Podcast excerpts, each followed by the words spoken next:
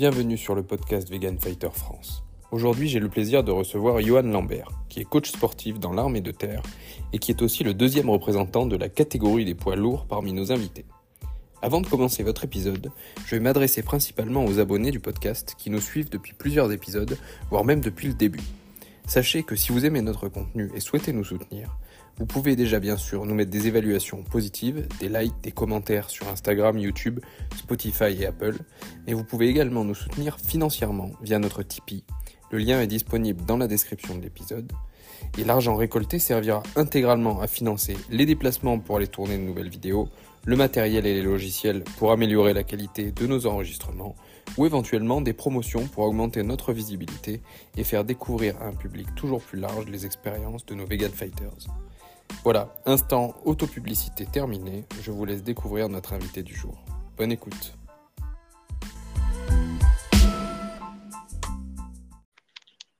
Salut Johan. Salut Martin. Bon bah ça y est, on est parti.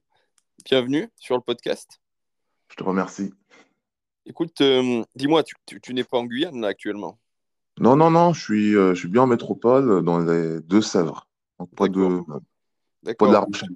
J'avais le doute tout à l'heure, parce que je me suis dit, bon, euh, pour les auditeurs, on enregistre à 9h du matin le samedi, ce qui est, ce qui est souvent le cas. Hein. Mais sinon, ça t'aurait fait 5h du mat en Guyane. Mais bon, ça ne m'aura pas dérangé. En Guyane, t'en se lève tôt. Hein. C'est ce que j'allais dire. Tu, tu, dois avoir aussi l'habitude peut-être d'être levé tôt. Oui, oui. Alors, dis-moi, est-ce que tu peux te présenter pour les auditeurs? Alors, donc, euh, je suis Johan Lambert, donc je suis euh, moniteur sportif dans l'armée de terre. Vegan euh, depuis à peu près 2015, un tout petit peu avant. passionné de sport, en tout genre, combat, course à pied, course à obstacles. passionné également de nutrition et de préparation physique. Et d'autres choses, les animaux, etc. etc. Ça fait pas mal de, sujets de conversation. Euh, je propose qu'on commence par ton, parcours sportif. Qu'est-ce qui t'a amené euh, à, faire du sport dans, ton enfance déjà? Et puis, euh, comment t'en as fait en, quelque sorte ton métier? Ben, Écoute, je pense que c'est familial. depuis petit, j'ai été entouré de, de, sportifs. Mon père faisait du, du, cyclisme, la course à pied, mon frère aussi, très, très, très grand coureur en Guyane. Donc j'ai été euh, baigné dans ça. Après, il faut savoir qu'en Guyane, la majorité des jeunes ont cette passion du sport. Du coup, voilà, euh, on était toujours en train de se, tirer la bourre, à faire des challenges, etc. etc. Ma mère m'inscrit très tôt au basket. Donc j'ai commencé par du basket. D'où peut-être ma grande taille, même si ça reste un mythe. tu, mesures combien 1m97. Euh, 1m combien, pardon? 97. 97, oui, effectivement. Donc voilà, ouais, j'ai commencé par le basket de 6 ans jusqu'à mes 14 ans. Ensuite, je suis tombé ben, dans la course à pied et entre guillemets la musculation. Et puis là, j'ai pas lâché, j'ai adoré. Jusqu'à maintenant, j'en fais, j'en pratique et je pense pas que je vais, je vais arrêter. Alors, euh, moi, je je, on ne s'est jamais euh, croisé en vrai. Donc, je t'ai vu qu'en photo, tu as, un physique euh, impressionnant. 1m97, je ne savais pas que tu étais aussi grand. Combien tu pèses? Donc, sur les photos, je devais être aux alentours de 102, 104. Là, actuellement, je suis un, peu plus lourd. Je suis à 100, 110, 111. D'accord. Bon, ben, tu, viens de, battre le, record du plus lourd des vegan fighters, qui était jusqu'à présent euh, détenu par Amaury, euh, qui est un judoka d'environ 100 kg aussi, euh, qui est du côté du Mans. J'ai fait un podcast avec lui aussi. Donc euh, voilà, euh, Amaury, si tu écoutes, euh, ton, le record a été battu, il va falloir manger un peu plus. bon, là, là c'est le poids du travail, hein, c'est le poids de l'âge. C'est un peu des deux, et, mais c'est aussi extrêmement important et intéressant pour moi de faire des podcasts avec des gens comme vous, parce que vous allez complètement à, à l'encontre des clichés sur le végétalisme. Totalement, totalement. Voilà, et, donc c'est important, en fait, de montrer ce genre d'exemple, je pense. Alors, euh, du coup, euh, tu m'as parlé du poids du travail. Euh, ça fait en gros combien de temps que tu t'entraînes en musculation, si on, si on reprend? Alors, donc j'ai commencé aux alentours de 15 ans, 16 ans dans le quartier. D'accord? Comme tous les jeunes, on avait une barre, des haltères et on s'entraînait. Donc, on s'entraînait dans le quartier, entre potes. Donc, euh, c'était pas très sérieux, même si on, y mettait du cœur. On faisait ça euh, sans, sans, sans guide, hein, à l'arrache, un peu les bras, un peu le dos, en pensant que c'était bien. Alors que c'était pas, avec le recul, c'était pas du tout bien, mais bon, on s'entraînait quand même, et c'était déjà bien. Oui, c'est sûr que quand on passe de zéro à, quelque chose, déjà, c'est énorme en fait. Oui, voilà. Et, euh, et ensuite, euh, dans, quand j'étais au lycée, ils organisaient des concours, donc euh, des jeux interlycées, donc c'était des, compétitions entre lycées qui avaient en Guyane. Et il y avait le développé couché, le squat, soulevé terre, etc., etc. Du coup, moi, ça m'avait intéressé, puisque j'étais déjà un peu dans la muscu. Je me croyais fort, enfin, en tout cas, je pensais être fort. Et je me suis dit, bon, ben, ça va me motiver pour m'entraîner encore plus. Du coup, je suis rentré en salle. Donc, euh, je suis rentré en salle, euh, je devais avoir entre 18 et 19 ans. Et là, j'ai ben, le patron de la salle qui m'a qui m'a pris sous son aile. Pensez à lui, à M. Sami Nadin, Jean-Marc. Et là, tout a commencé. Donc là, j'ai eu un, entraînement cadré. Euh, je m'entraînais comme un forcené. Enfin voilà, j'étais là 6 jours sur 7. J'arrivais à enchaîner les cours, les examens et l'entraînement, c'était incroyable. Et euh, du coup, jusqu'à jusqu'à maintenant, j'ai pas arrêté. Ouais, c'est ça que j'allais te dire. En fait, est-ce que le secret, c'est un peu de jamais vraiment s'arrêter malgré, euh, malgré tous les aléas qu'il peut y avoir, quoi Ouais, il faut que tu sois, faut que tu sois régulier. Alors, foncer tête baissée, s'entraîner comme un fou sans, sans savoir où tu vas, non, parce que tu peux te blesser. Et ça, ça fait partie, euh, ça fait partie du, ben, de la vie du sportif. Hein. Tu as eu, toi, des, des, blessures qui t'ont qui t'ont ralenti un petit peu dans, dans ta, ton évolution? Ben, Oui, oui. Je me suis déjà blessé euh, sur le, au bas du dos. Un truc qui est courant, mais voilà. Pas le bon mouvement, la bonne position sur un soulevé de terre et euh, l'imbago à répétition. Et puis, euh, puis voilà, ça m'a fait, euh, ça m'a fait stopper. Pas, pas, pas, longtemps, tu vois, pas un an, mais voilà, entre deux, trois mois, j'avais arrêté. Après, je suis parti sur d'autres objectifs. J'avais des examens au niveau du travail. Mmh. Du coup, ça m'a permis de me concentrer sur les examens, etc. etc. deux, trois mois, c'est quand même énorme euh, pour un sportif qui a l'habitude de s'entraîner tous les jours. Je pense que tu t'entraînais tous les jours ou que tu t'entraînes encore tous les jours, ou presque. Ouais, j'avais toujours un truc à faire. Donc, si je faisais pas de la musculation, j'allais courir avec mon frère. Si je courais pas, ben, j'étais dans la piscine en, essayant de pas couler dans l'eau. Enfin, voilà. J'avais toujours un truc à faire. J'étais toujours en, mouvement. Et euh, tu, tu, parlais de judo. Tu t'es blessé sur un combat de judo. Tu as fait beaucoup de judo? Non, judo, j'en ai fait, euh, j'en ai fait en parallèle du, du JB, donc du sud brésilien. J'en ai fait deux ans. Mhm. Et je le faisais, euh, fais, j'en ai fait parce que, parce que les copains en faisaient. Donc, ce n'était pas une passion pour moi première. Mhm. Mais euh, ouais, deux ans. Et si tu veux, à ce moment-là, étant donné qu'on était vraiment sur des prises, prises et des, des jets au sol, c'est là que j'ai senti mes, toutes mes douleurs musculaires. Mhm. Donc, euh, ça a été juste une suite. Hein. C'est pas ce qui a déclenché ça, mais c'est vraiment, c'est vraiment la musculation et le soulevé de terre. Oui, ouais, mais c'est vrai. En fait, c'est insidieux parce que euh, le, la musculation soulevé de terre, c'est des mouvements très cadrés, a priori. Même si tu mets lourd et que tu les fais bien, euh, tu, tu, peux quand même te blesser à la longue. Le problème du judo ou de la lutte, c'est que bah, tu contrôles pas ce que fait ton adversaire.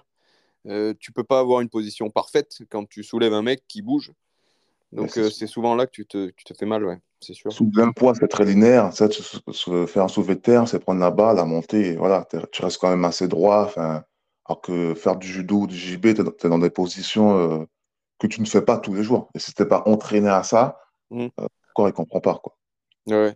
Combien de temps de, de jiu-jitsu brésilien tu as fait? Deux ans. Deux ans aussi, les, les mêmes deux années. Tu avais quel âge à peu près? Ouais, c'était à, partir de 18 ans. C'était entre 18 et 20 ans. C'était avant que je rentre en métropole. D'accord. Euh, c'était vers 18 ans. D'accord. Et quel âge tu as aujourd'hui? Là, je vais avoir 35 ans cette année. 35 ans.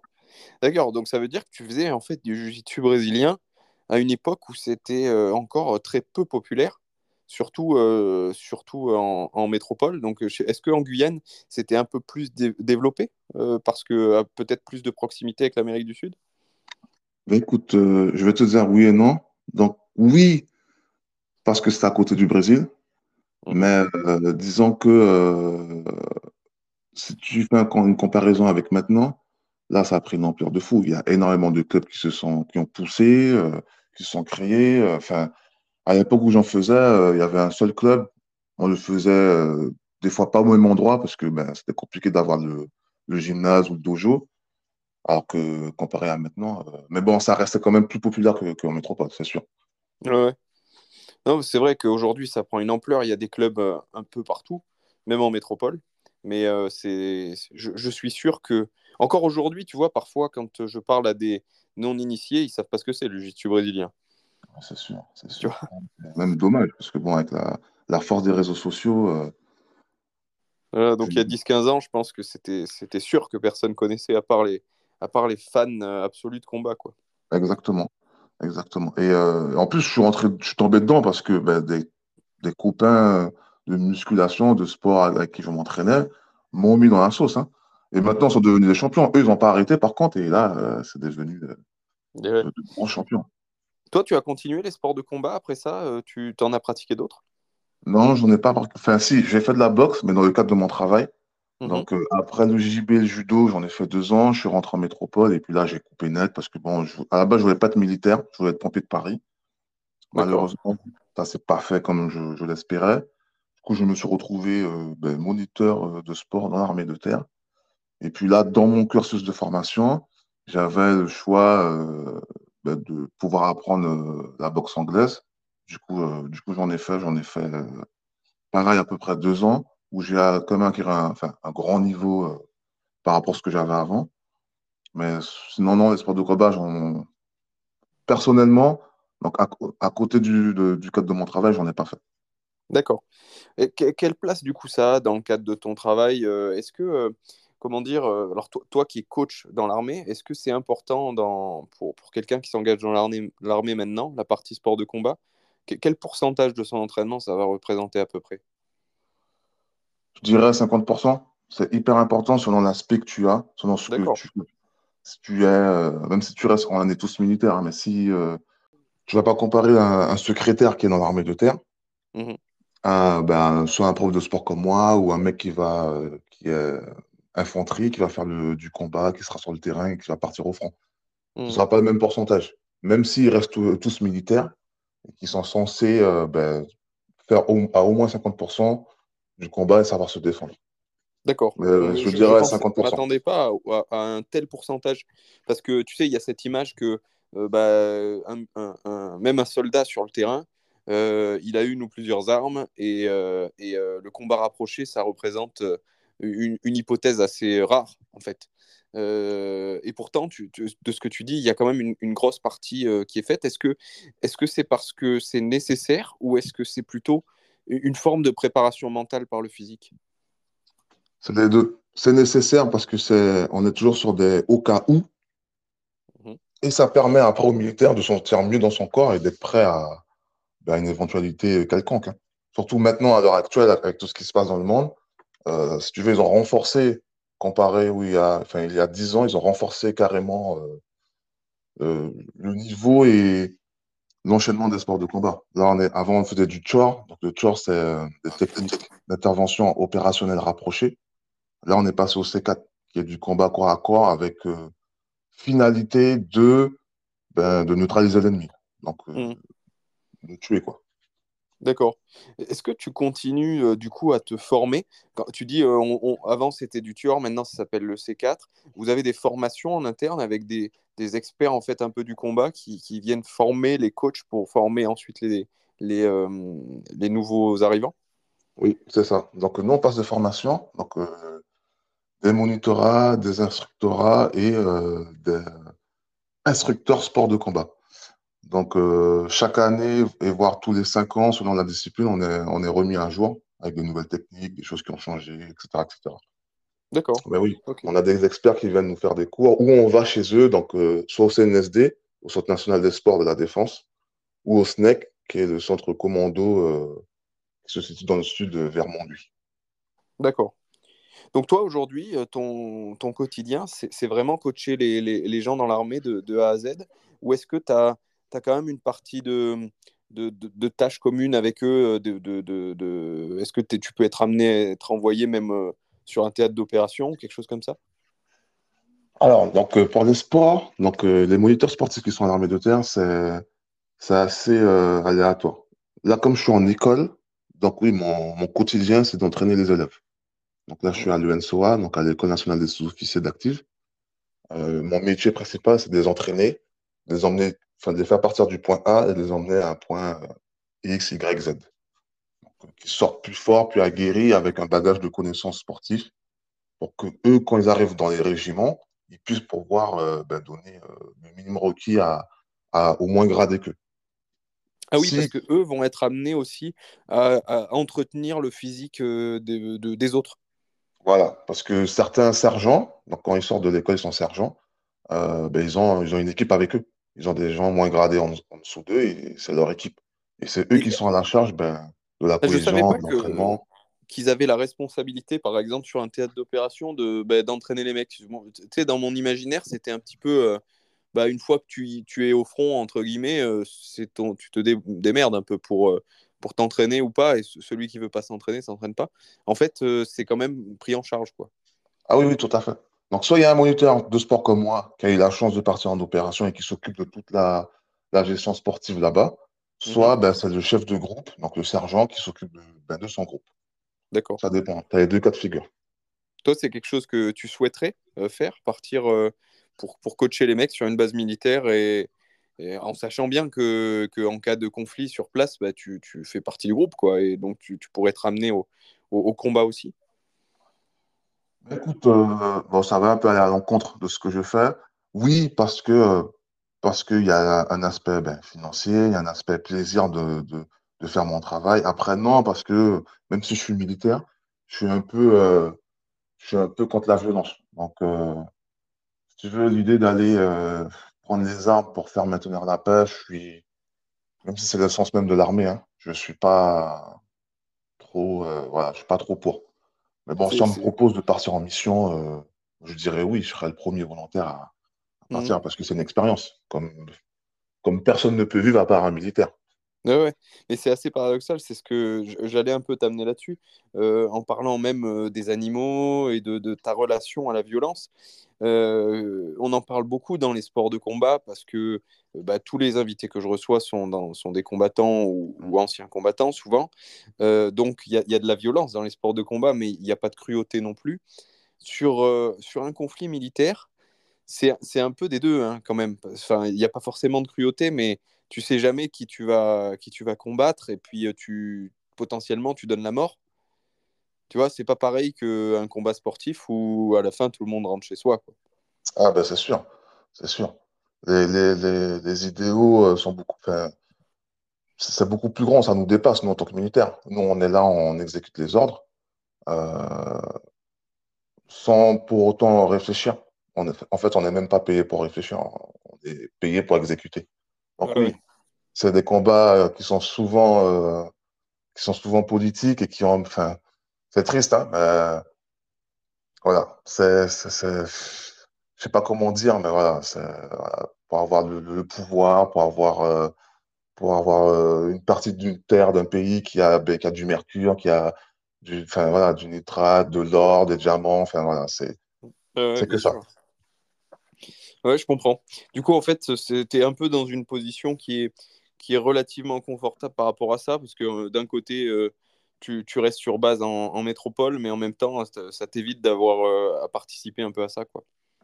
Après, après on n'est pas tous voués à, le faire. Si tu veux, le, comme je, reprends l'exemple du secrétaire, bon, il peut prendre ses armes, il sait prendre ses armes et il sait utiliser ses armes. Mais s'il part en mission, ouais, 90% de son travail, ce sera de gérer la paperasse, c'est de faire le secrétaire. Et s'il y a alerte rouge et que, voilà, que ça expose et qu'il faut que tout le monde prenne les armes, oui, il prendra les armes. Mais si tu veux, ce ne sera pas lui le premier au front. Ils vont envoyer des mecs entraînés, préparés pour ça. Mmh. Euh, oui, toi, même toi, sur une base militaire, euh, euh, je ne sais pas où est-ce que l'armée française est déployée actuellement, l'armée de terre, mais dans, dans, un pays étranger, il faut vraiment que la base soit attaquée pour que tu prennes les armes, quoi, en fait. Hein. Exactement. Voilà. Ce qui, ce qui peut arriver, hein, j'ai écouté un podcast, je ne sais plus qui c'était il n'y a pas longtemps, d'un ancien, je ne sais plus si c'était un coach ou un gars qui était sur une base militaire et qui s'est retrouvé à se, à se battre, à prendre les armes, son casque et son fusil euh, en short et en basket, quoi. ah oui, il n'y a pas le choix. Quand ça pète, euh, bah, c'est pas sauf qu'il peut, mais bon, faut protéger la base, faut protéger sa propre vie et la vie de ses camarades. C'est ça. Euh, tu, hum, comment dire, je t'ai vu beaucoup euh, sur des photos faire des Spartan Race. Ouais. J'adore ce- ce- cette organisation, j'en ai fait pas mal aussi. Euh, qu'est-ce que tu vas, retrouver là-dedans? Est-ce que c'est quelque chose qui ressemble à ce que tu fais dans l'armée ou à ce que tu fais faire aux autres? Ou est-ce que c'est un, défi qui est différent et où tu vas toi-même te challenger? C'est un défi qui est différent où je vais moi-même me challenger. Pourquoi? Parce que, euh, parce que de base, je suis, né de la, force athlétique. Et euh, si tu veux, les mecs qui font de la force athlétique, donc qui soulèvent des poids très lourds, ne sont pas emmenés à courir. En tout cas, dans le mythe, c'est pas des grands coureurs parce que, Mhm. parce que pour les calories, parce que pour plein, plein de raisons. Alors que bon, euh, c'est un petit peu contradictoire. Et, euh, et dans les Spartan Race, dans les courses à obstacles, je retrouve ce, ce côté où je peux utiliser ma force et euh, allier le côté plaisir course à pied, parce que j'aime ça. T'as, Faut t'as savoir toujours couru, toi, un peu? hein, T'as toujours couru? ouais, j'ai, j'ai couru avec mon frère, donc euh, sans, sans rien connaître, hein. À l'époque, je faisais tout et n'importe quoi. J'avais déjà couru des, des semis, des, des 30, des 30 bornes sans savoir ce que c'était, avec des, des Stan Smith au pied, pas de chaussures de course à pied adaptées. Enfin, je Mhm. faisais tout et n'importe quoi, hein, sans me poser des questions. Maintenant, bon, je me pose plus de questions parce que j'ai les connaissances. Mais ouais, j'ai toujours couru avec mon frère, avec mon père. Et, euh, et à un moment dans ma carrière, en tout cas quand je suis, je me suis engagé euh, à l'armée de terre et quand, quand j'ai passé ma première formation sport, donc c'était le sport, ils m'ont découvert là-bas, donc à l'École nationale des sports de, de la défense, des qualités pour le sprint. Parce que bon, je faisais déjà beaucoup de muscu et euh, j'ai eu l'occasion de faire un 400 mètres en relais et j'ai fait 51 secondes au 400, ce qui était euh, Alors, j'ai pas incroyable. trop de, de notion de, de performance sur, sur 400 mètres, mais euh, euh, comment Ben, dire? le, le record mondial actuellement, il est en moins de 44. Il a été battu. Et euh, si tu veux, tu as, 20 ans, tu fais 51 au 400, alors que tu fais de la muscu de base. Les gens, ils se disent, putain, 51. Oui, t'as pas, t'avais pas fait de, de l'athlétisme euh, Ah dans un non, non, club où on t'apprend la technique euh, que idéale pour Non, euh, accélérer, stabiliser ta vitesse au bon moment, etc., quoi. Non, c'est venu après. Ben, suite à ça, et euh, ben, celui qui contrôlait la- l'épreuve m'a dit, ben, si tu n'as jamais fait de 400, tu devrais faire. Tu devrais en faire. Du coup, je me suis inscrit dans un club deux ans aussi, quand j'étais euh, à Mourmelon, Mourmelon-Reims, en Champagne. Un club de, de, de- d'athlétisme. Ouais, à l'ESFRA, à Reims. Mm. Et euh, je suis descendu en 49.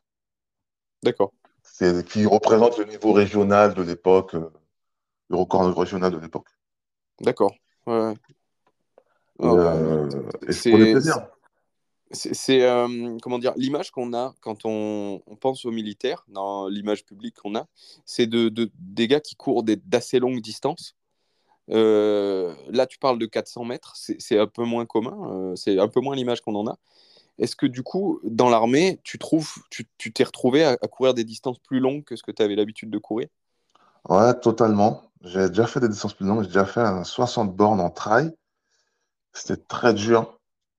Là, tu parles en, en conditions d'opération, c'est-à-dire en tenue et tout, ou c'est, Ah non, non. Par contre, en tenue, j'ai, on a, on a des, des 8 km, qui était une épreuve à l'époque. Bon, ça n'existe plus maintenant. C'était en tenue, euh, en tenue OPS. Donc, euh, le treillis, les Rangers et, euh, et feu, quoi. Après, tu as l'autre version pour les parachutistes où ils le font, mais avec un sac, euh, un sac avec un certain poids. mais il court là, ou il marche? Ils courent. D'accord. Donc, ils peuvent marcher, parce que ça s'appelle une marche-course. Le nom de l'épreuve, c'est la marche-course. Ouais, ouais, bah, normalement, j'imagine que dans les montées, euh, tu, tu souffres si tu dois, si tu dois Ah oui, courir. non, mais c'est extrêmement dur. Déjà, avoir les Rangers au pied, euh, c'est un kilo par, par chaussure.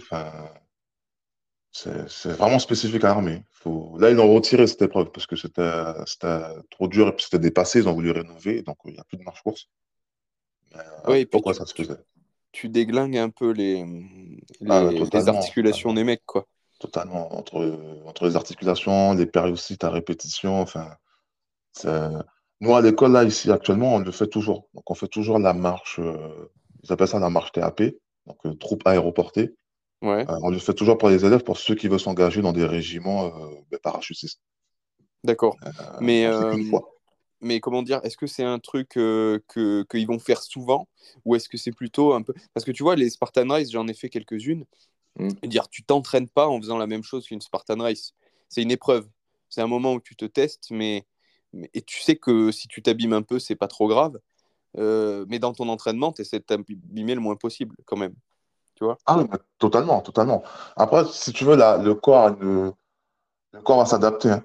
Donc, euh, mais, là, avec le recul, beaucoup de militaires qui sont, qui sont chez les parachutistes, euh, enfin une grande partie en tout cas, 70%, euh, ouais, ils ont des séquelles, hein. ils ont des problèmes de genoux, de coudes, oui, tout ça. Donc, euh, si tu veux, même quand tu t'engages, quand tu fais les premiers rendez-vous au CIRFA pour t'engager et que tu dis que tu veux être parachutiste, ben le, recruteur, il t'explique déjà, il t'explique, bon, ben, écoute, c'est bien, c'est un beau métier, tu vas sauter, tu vas faire des sauts, tous les avantages, mais après, tu as des inconvénients. tu vois, euh, personne n'est égal face à ça. Hein. Donc, il y en a qui vont pas se blesser, qui n'auront rien pendant leur carrière, et mhm. d'autres, euh, d'autres problèmes de genoux, problèmes de dos, etc. etc.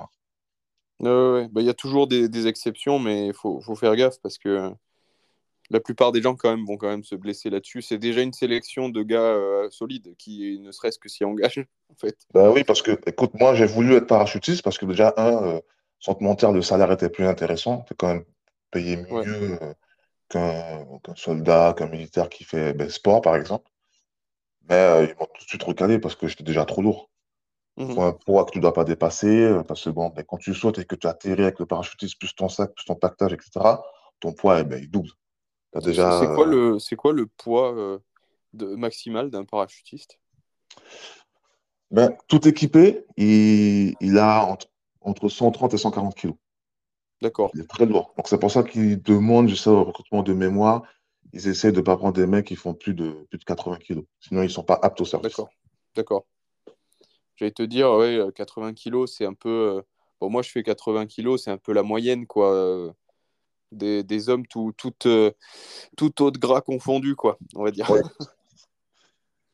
ok. Là, voilà, c'est il y en a beaucoup. Après, il n'y a pas que ça. Hein. Il y a, a d'autres PNU chez les sports, euh, donc, euh, en tant que prof de sport. Étant donné qu'on est tout le temps souvent sollicité bon, ben, pour faire les cours, faire les démonstrations, souvent on n'est pas échauffé puisque, euh, puisque, parce que c'est de la pédagogie, ben, souvent on se blesse à cause de ça. Ah ouais, d'accord. je ne le voyais pas comme ça, mais ouais, c'est, c'est souvent en fait quand tu entraînes, tu oublies de t'échauffer et, et, les gars se blessent en entraînant les autres. Quoi. Oui, voilà. Parce que, ben, en fait, c'est on n'a pas, on pas assez le temps. Donc, on faudrait qu'on prenne le temps, mais on n'a pas le temps. Du coup, on a des créneaux de deux heures pour faire la séance avec les élèves. Euh, tu, leur montres les premiers cours, tu leur montres comment faire l'échauffement. Après, c'est eux qui passent en, passage pédagogique. Euh, et, toi, quand tu fais les DEM, ben, tu n'es jamais vraiment chaud. Tu n'es pas chaud comme un mec qui a subi une séance et qui est prêt à attaquer. Bien sûr. Mais j'allais te dire, euh, tu as des groupes qui sont de combien de personnes à peu près? Donc, quand je venais d'arriver à l'école, donc il y a deux ans, ça fait déjà deux ans que je suis ici, euh, on avait des sections, donc c'est des classes entre, entre 20 et 25. Donc c'était quand même assez confort. Là, actuellement, ils ont ouvert les vannes parce qu'on n'a pas assez de recrutement. Du coup, ils essayent de remplir les classes euh, à 30, 35 et de faire des grosses promotions de, bah, de jeunes formés pour partir au front, hein, partir à la guerre en Ukraine, etc. Euh, et là, c'est pas confort du tout. Si tu veux, maintenant, l'optique de l'armée, c'est pas de faire de la qualité, mais plus de la quantité. Ouais, c'est ce que j'allais te dire. Comment tu peux faire euh, une séance pour 35 personnes qui soit vraiment efficace Est-ce que tu, restes sur des, gros basiques euh, Comment tu organises un entraînement pour 30 personnes? Tu restes sur des gros basiques et après, si tu veux, tu, vas juste les conduire. Tu vois, tu, pas faire du spécifique. Donc, il y aura, sur les 35, il y en aura peut-être 5. Ce seront des machines, des mecs qui ont déjà fait du sport dans leur vie, qui étaient anciens sportifs et qui vont tout de suite adhérer comme, ben, des studios euh, au collège ou au lycée. Et après, tu as une partie, ils sont pas très nuls, mais pas entraînés du tout. Tu vois, ils sortent de chez papa-maman et ils sont arrivés à l'armée, ils ont vu la lumière et, dans leur esprit, ils pensent, ils pensent qu'en passant les, la porte de l'école, ben, ils vont devenir forts tout de suite, alors que ça ne se passe pas comme ça. Et tu as le ventre mou, où ben, ben, ils sont pas, pas faibles, ni, tu vois, ils sont ni forts. Ils sont là, ils suivent le mouvement, ils, ils, subissent le truc. Quoi. Ouais, ils souffrent, mais, c'est, mais ils, passent, quoi. Ils, y arrivent. Ouais, d'accord. Donc c'est compliqué, tu vois. Donc euh, tu veux faire un entraînement pour l'effort parce qu'ils sont à fond, ils sont passionnés, ils sont demandeurs. Du coup, ça. C'est les autres de côté. Donc, nous, notre politique, c'est de s'occuper des, plus faibles, des plus en difficulté, parce qu'on sait que les plus forts, ils vont quand même trouver une solution pour s'entraîner. Ils iront le week-end, ils iront du soir, et, euh, on avance comme ça. Mais c'est très compliqué à 35, à 35 élèves et, tous, les tous les emmener à un niveau. Soit Est-ce qu'il y, y, en a qui viennent te voir euh, individuellement pour, euh, bah, pour te demander un complément de coaching spécifique pour eux? Ouais, il y en a, il y en a. Donc moi, je leur dis que, euh, enfin, en tout cas avec moi et d'autres collègues, euh, ça arrive souvent. Donc il y en a qui veulent suivre le, suivre le, délire après l'armée. Ben, c'est bon, c'est pas, c'est pas, c'est pas souvent. Hein. Sur une promo de 350 heures, il y en aura peut-être 6 qui, euh, qui veulent perfer, qui veulent aller loin, qui veulent être bien vus. C'est quand même un gros passeport, hein, le sport dans l'armée. Ouais. Il y, a une, il, y a, une distance euh, euh, sociale entre, entre toi et les élèves euh, Ou est-ce qu'il y a un peu une camaraderie qui se met en place? Ou est-ce que tu maintiens un peu cette image de, de, de, chef dans l'armée qui, qui, qui, maintient une distance? Ben, Ça, c'est propre à chaque moniteur, mais moi, je... au début, je suis très, pas sévère, mais je, je, je, garde la distance pour savoir à qui j'ai affaire. Et, et ensuite, une fois que j'ai confiance et que je vois que c'est des mecs qui vont pousser, je leur dis quand même mon état d'esprit, ce que j'attends d'eux. Et quand je vois que ça match, ben après, euh, après, on n'est pas camarades, mais si tu veux, ils peuvent venir, euh, je suis accessible, quoi. Ils peuvent venir me parler, euh, me poser toutes les questions du monde, à part du moment où ils bossent. S'ils ne bossent pas, ben, voilà, quoi. je fais ma tête de con et, et ils le comprennent tout de suite. souvent, non, souvent, ça se passe très bien. J'adhère à mon groupe et mon groupe adhère avec moi à ma façon de faire. Alors, quand tu fais 100, 110 kilos et que tu es moniteur euh, dans l'armée, que ce soit tes élèves ou, ailleurs euh, dans la vie, est-ce que ça t'arrive qu'on t'emmerde? Mais écoute, non.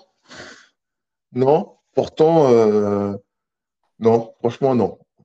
on m'emmerde pas. De fou, et, et, je sais pas si c'est à cause de ça, mais bon, je suis, je suis très calme. Hein. Donc, je suis pas quelqu'un qui, qui, euh, qui fait du bruit, qui, qui, parle fort, etc.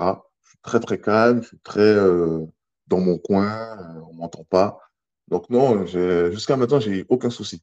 Bien au contraire, des fois même, une petite anecdote, des fois quand je suis à la gare et que je veux pas que les gens viennent, toi, viennent me demander des pièces à longueur de journée, je fais ma tête de turc et malgré ça, les gens ils viennent. C'est pas possible. C'est marrant. Il y y a un milliard de personnes dans la, dans, dans, dans la gare, c'est moi qui viens de voir. Ouais, pourquoi tu vas voir le mec le plus balèze de la gare Ça, c'est ouf. Et pourtant, je fais une tête de méchant, enfin, je pense. non, mais c'est vrai. Et non, ils viennent me voir, moi. Monsieur, s'il vous plaît, vous pas une pièce. Je putain, c'est pas possible. ça, c'est bizarre. Mais bon, euh, euh, toujours, j'imagine, enfin, jamais de manière provocante, quoi. Non, non, non. Non, non, j'ai jamais eu de soucis sur ça. Mais c'est un truc que, que, je dis souvent parce que parfois il y a des jeunes qui veulent apprendre à se défendre euh, surtout les, garçons, hein, je veux dire. Euh, souvent, je leur dis, bah, fais déjà un peu de muscu, renforce-toi. Mhm. Parce que même si ça va pas forcément, et toi tu le sais bien, hein, c'est pas forcément ça qui te rend euh, plus dangereux, pas toujours, même si ça compte. visuellement, celui qui vient pas t'emmerder, tu as déjà gagné. quoi. Ah, ben c'est sûr. Moi, je, le dis aussi à mes élèves quand je, fais du, quand je faisais du chore et quand maintenant je fais du C4, tout se passe par le visuel. C'est ça, si, on, euh, va pas toujours si physique, quoi. Ah ben oui, si l'ennemi voit dans ton regard que tu es un mec qui rigole pas, il sent un truc, tu vois, il viendra pas te faire chier. Bah oui, il viendra bah, pas t'embêter. C'est hyper important. Mais même ah le physique, euh, enfin, euh, un, un, un, petit gars de 50 kilos qui me regarde avec un, sale regard, je vais trouver ça un peu bizarre. Mais s'il fait 100 kilos, je vais, je vais juste m'éloigner un peu, tu vois. Ah ben oui, il y a un rapport euh, poids-puissance visuel. Tu sais très bien que à 100 kilos, euh, même si c'est pas se battre, si tu en prends une, tu vas quand même la sentir, tu vois. Ouais, exactement. exactement. C'est après quand la, réalité, c'est que dans les sports de combat, on a tous, enfin peut-être pas toi, parce que c'est rare que tu tombes sur des mecs plus lourds que toi, je pense. Mais on a tous réussi à prendre le dessus sur des, des, gars plus lourds et moins expérimentés c'est bien, mais t'en sais rien que le gars est expérimenté ou pas quand tu le connais Bah pas. oui, ça, tu ne le vois pas. voilà. C'est Donc, pas écrit sur 100 francs. Voilà, dans le doute, tu prends le, le cas le plus défavorable si tu as un minimum de, de, de, de, cerveau. Quoi. voilà. Ok. Et du coup, les Spartan Race, pour revenir aux Spartan Race, euh, tu, euh, est-ce que tu t'entraînes d'une façon qui ressemble à la Spartan Race? Est-ce que tu vas courir en te rajoutant un peu des obstacles, des épreuves euh, de ce type-là? Ou est-ce que tu t'entraînes d'un côté sur le plan force, muscu, crossfit peut-être, etc. Et, et à part, tu cours Euh, j'ai tout testé. J'ai tout testé. Donc, au début, je faisais beaucoup de muscu et je courais à part. Mhm. Et après, euh, je me suis rendu compte que, euh, qu'il fallait faire du spécifique parce que les champions qui, qui gagnent au Spartan, de base, c'est des coureurs et ils ont juste rajouté le petit côté renforcement musculaire et c'est ce qui fait qu'ils qu'ils- qu'ils sont loin devant tout le monde. C'est des gros trailers, c'est des mecs qui courent Ah bah oui, beaucoup. oui, ils ont des, des physiques de, de marathoniens, grimpeurs Bah oui. Ouais, ouais, C'est des euh, mecs légers souvent. C'est beaucoup, bah oui, c'est surtout ça. C'est beaucoup plus facile pour eux que pour un mec qui, est- qui fait, qui fait 100 kilos. euh, bon, même si moi, pour moi, c'est un challenge. hein. Je leur montre que je suis capable de le faire, mais euh, non, là, je me suis mis à faire du spécifique. Du spécifique. Après, est-ce que c'est une- la bonne voie? Je pense pas. Je devrais faire plus de course à pied dans mon cas parce que je suis, je suis, je suis beaucoup plus lourd. Mais euh, mon point fort, c'est ça, c'est cette force que j'ai. Et si, si je la perds en faisant énormément de course à pied, euh, si tu veux, Oui, je vais perdre mon essence. Tu perds cet avantage sur les portées ou sur ces, Ah ben ces oui, parce que je les vois, hein, je les vois très bien. Et euh, à un moment donné, euh, grimper à la corde, sauter à travers le mur, c'est compliqué pour eux puisqu'ils n'ont pas de force dans les bras. Mais oui. Encore les grimper, moi j'en avais fait une avec un copain à moi qui, qui fait euh, environ 50 kilos, qui est assez petit, euh, Mhm. mais qui est quand même athlétique et qui fait beaucoup d'endurance. Donc la course à pied, c'était, horrible. J'avais envie de vomir en permanence alors que le gars gambadait. Euh, et sur tous les, tous les grimpés de cordes, euh, passage de pont de singe, pareil, c'était Spider-Man un petit peu, le, le gars. Donc même si moi j'y arrivais, lui il y arrivait mieux. Par contre, Ah, il tu, léger. Après, cette- si, tu vois, comme tu dis, s'il est véloce et qu'il est agile, ça passe très bien. ça passe Ça très passe très bien. bien. Par contre, euh, je, je l'ai vu regarder la boule en béton là, de- qui doit faire 45-50 kilos. Bon, euh, la boule fait son poids, quoi. Ah oui, mais là, c'est différent. Donc là, C'est clair, mais quand il y a des épreuves où il faut que tu lèves de la charge ou que tu traînes des trucs au sol ou que tu prennes la, la, la grosse chaîne hein, qui pèse je sais pas combien Ouais. de kilos, là, Horrible. ouais, là, il- Cette chaîne, j'ai failli me fendre le crâne en, en me la jetant euh, derrière la tête et en me loupant un petit peu. J'ai- vraiment cru, euh, avec la boue et tout, que, que je m'étais ouvert le crâne avec cette chaîne. tu m'étonnes. Mais elle est vraiment lourde. hein. Et surtout, c'est un, un poids qui, que tu n'arrives pas vraiment à répartir euh, bien. Quoi. C'est... Le plus Ouais. dur, c'est de la mettre en place. Une fois qu'elle est en place, ça va, mais, mais ouais, ouais, je vois très bien.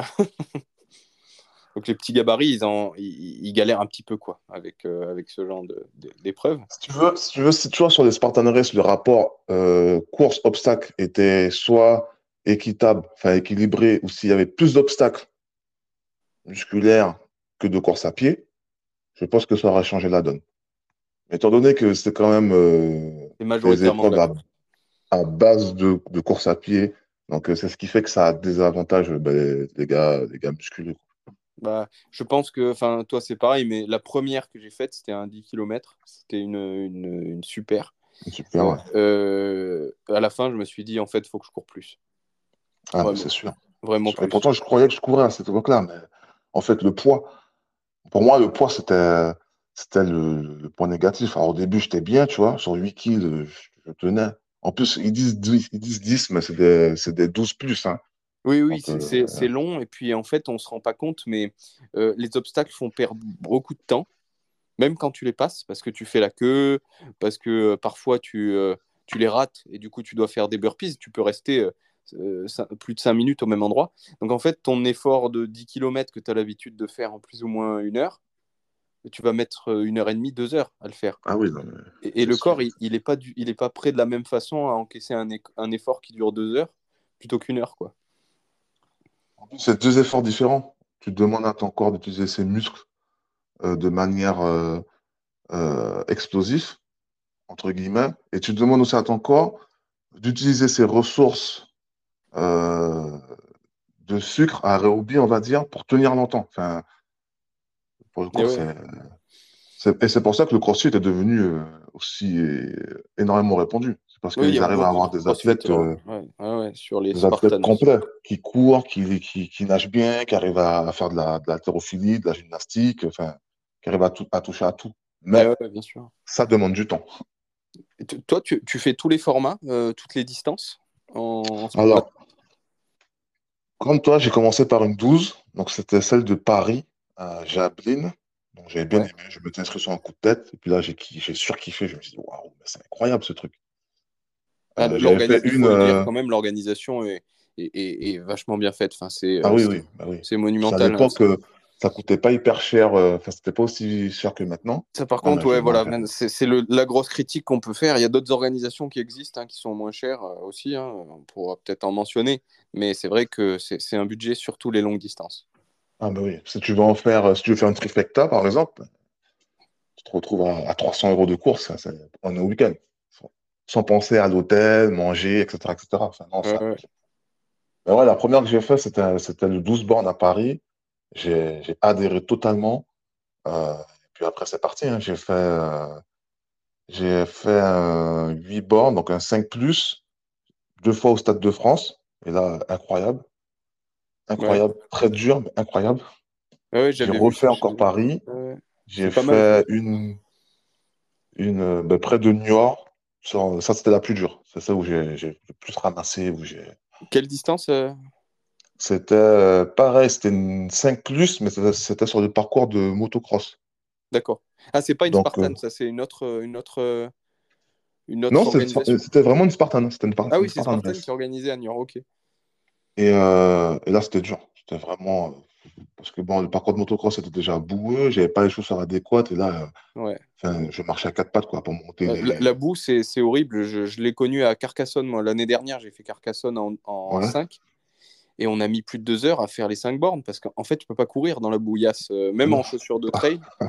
quand il y a du dénivelé, tu... on était obligé, tu sais, de. Moi, heureusement, j'avais pris des gants. Depuis quelques courses, je mets des gants, des petits gants euh, de, de, VTT, tu vois. Et, tu es obligé de monter à quatre pattes en, t'agrippant. Ben voilà, exactement. Ben, c'était le cas pour moi. Et... Oh, mais il y avait beaucoup d'eau, il y avait beaucoup de, euh, de parties aquatiques, tu étais dans l'eau, ça te ralentissait. Oh oui, ils nous font nager aussi. C'est vrai que. Incroyable, incroyable. Parfois, ils font nager, ouais. ouais, Avec timidité quand même. Hein, je crois. La dernière fois, je sais plus s'ils donnaient des gilets, euh, des gilets pour les parties où il fallait traverser un lac. Euh, ou si euh, tu avais le rondin de bois qui flottait, tu sais, tu nageais mais avec le rondin de bois. Bon, j'ai connu le rondin de bois, j'ai pas connu les gilets, j'ai connu le rondin de bois et j'ai connu la. Ils ont mis une ligne de vie, une corde qu'ils ont attachée.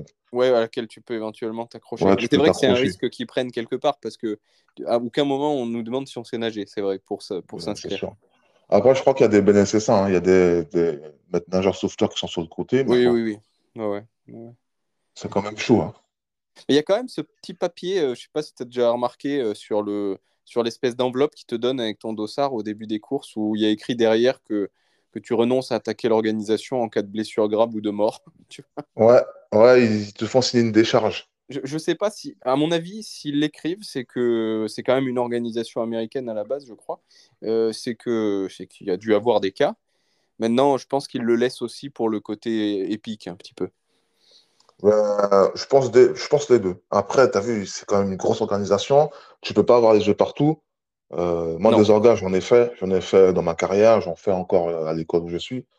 Et tu es obligé de prendre des, mesures de sécurité pour te couvrir. Parce que sinon. Euh, Mais sachant que le, dispositif de sécurité, il est à chaque fois assez, assez bien déployé. Hein. Moi, j'ai l'impression ah qu'il y a bah des ambulances partout, sur tout le trajet. Il y a énormément de, de semi-bénévoles. Hein, parce que je crois que le principe, c'est que les, les, les, bénévoles que tu vois sur les courses, en fait, ils ont un ticket pour une course gratuite plus tard.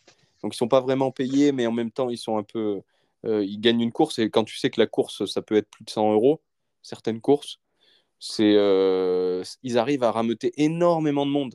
J'ai l'impression que tous les 300 mètres il y a quelqu'un quoi, presque. Parfois. Bah, franchement, même moi je me suis rendu compte, j'ai dit putain mais franchement ils ont des jalonneurs de fou, il y a du staff partout. Partout, partout, partout, c'est clair, des ravitaillements assez fréquents. Pas toujours mis aux bons endroits.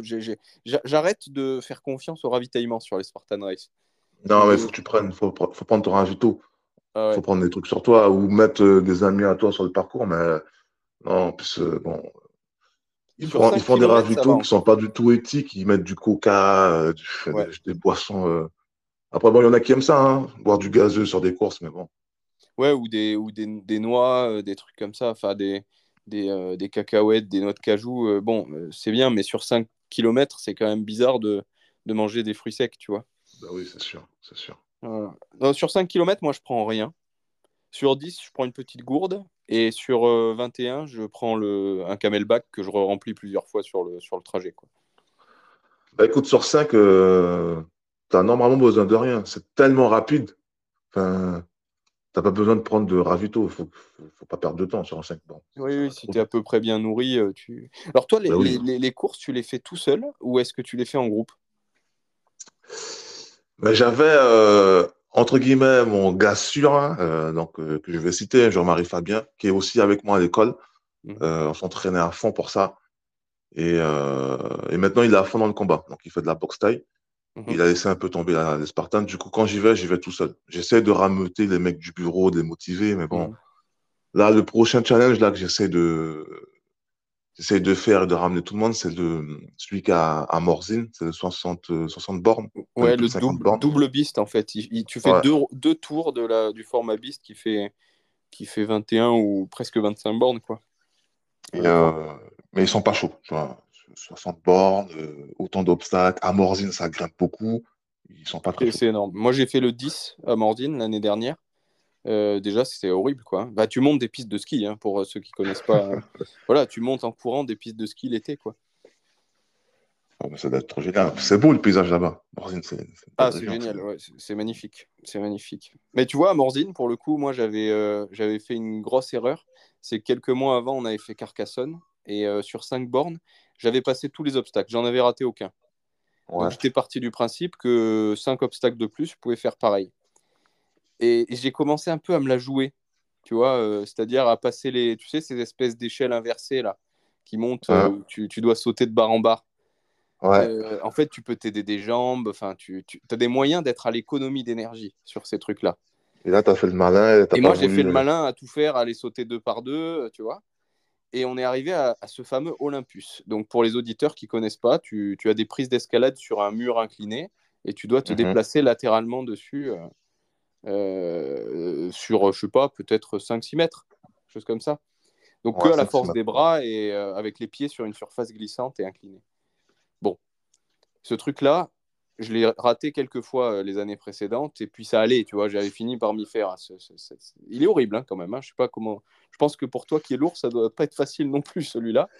Donc je me concentre. Si tu veux, quand j'arrive, j'apprends pas, mais je dis bon, faut pas que je fasse le, con là, faut que je tienne vraiment bien les prises parce que sinon je vais, je vais tomber. Et et, ouais, tu peux pas trop le réessayer parce que euh, si tu le foires à la dernière euh, prise, tu t'es grillé au niveau des avant-bras parce que c'est très dur pour les avant-bras. Et, si tu dois recommencer, euh, bah, tu es obligé de t'arrêter, de prendre un, temps de repos et, tu perds du temps.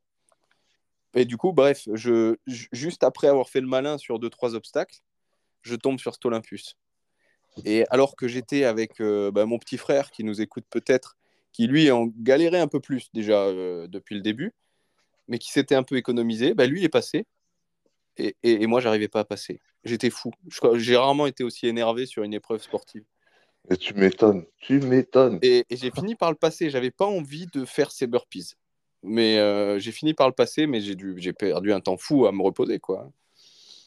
Donc bon, il y a quand même une notion d'économie un peu qu'il faut arriver à, à, faire sur ces, sur, sur toutes les courses, sur toutes les courses, sur toutes les épreuves, faut que tu, ben, faut que tu, euh, faut que tu gères ta course. C'est ce qu'on a, on dit, c'est gérer sa course. Ouais, le, moins d'efforts que tu peux déployer pour passer l'obstacle rapidement, euh, il faut le faire, quoi.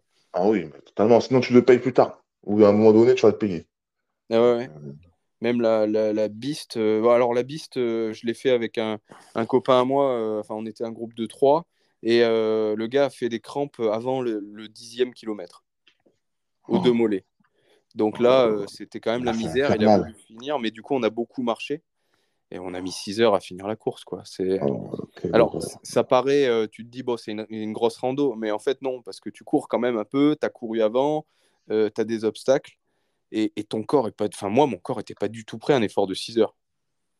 Ah, mais attends, mais je vais rebondir sur ça. Moi, là, le, le dernier truc fou que j'ai fait, je me suis. Après, c'est parti d'un pari. hein. Donc, euh, si tu veux, je marche beaucoup au challenge. On m'a dit que t'es pas capable. Je dis, OK, ben, je vais le faire. J'ai fait le marathon de La Rochelle. D'accord. J'ai jamais fait Pas un entraîné, Euh, pas de prépa, à 110 kilos. 100 112.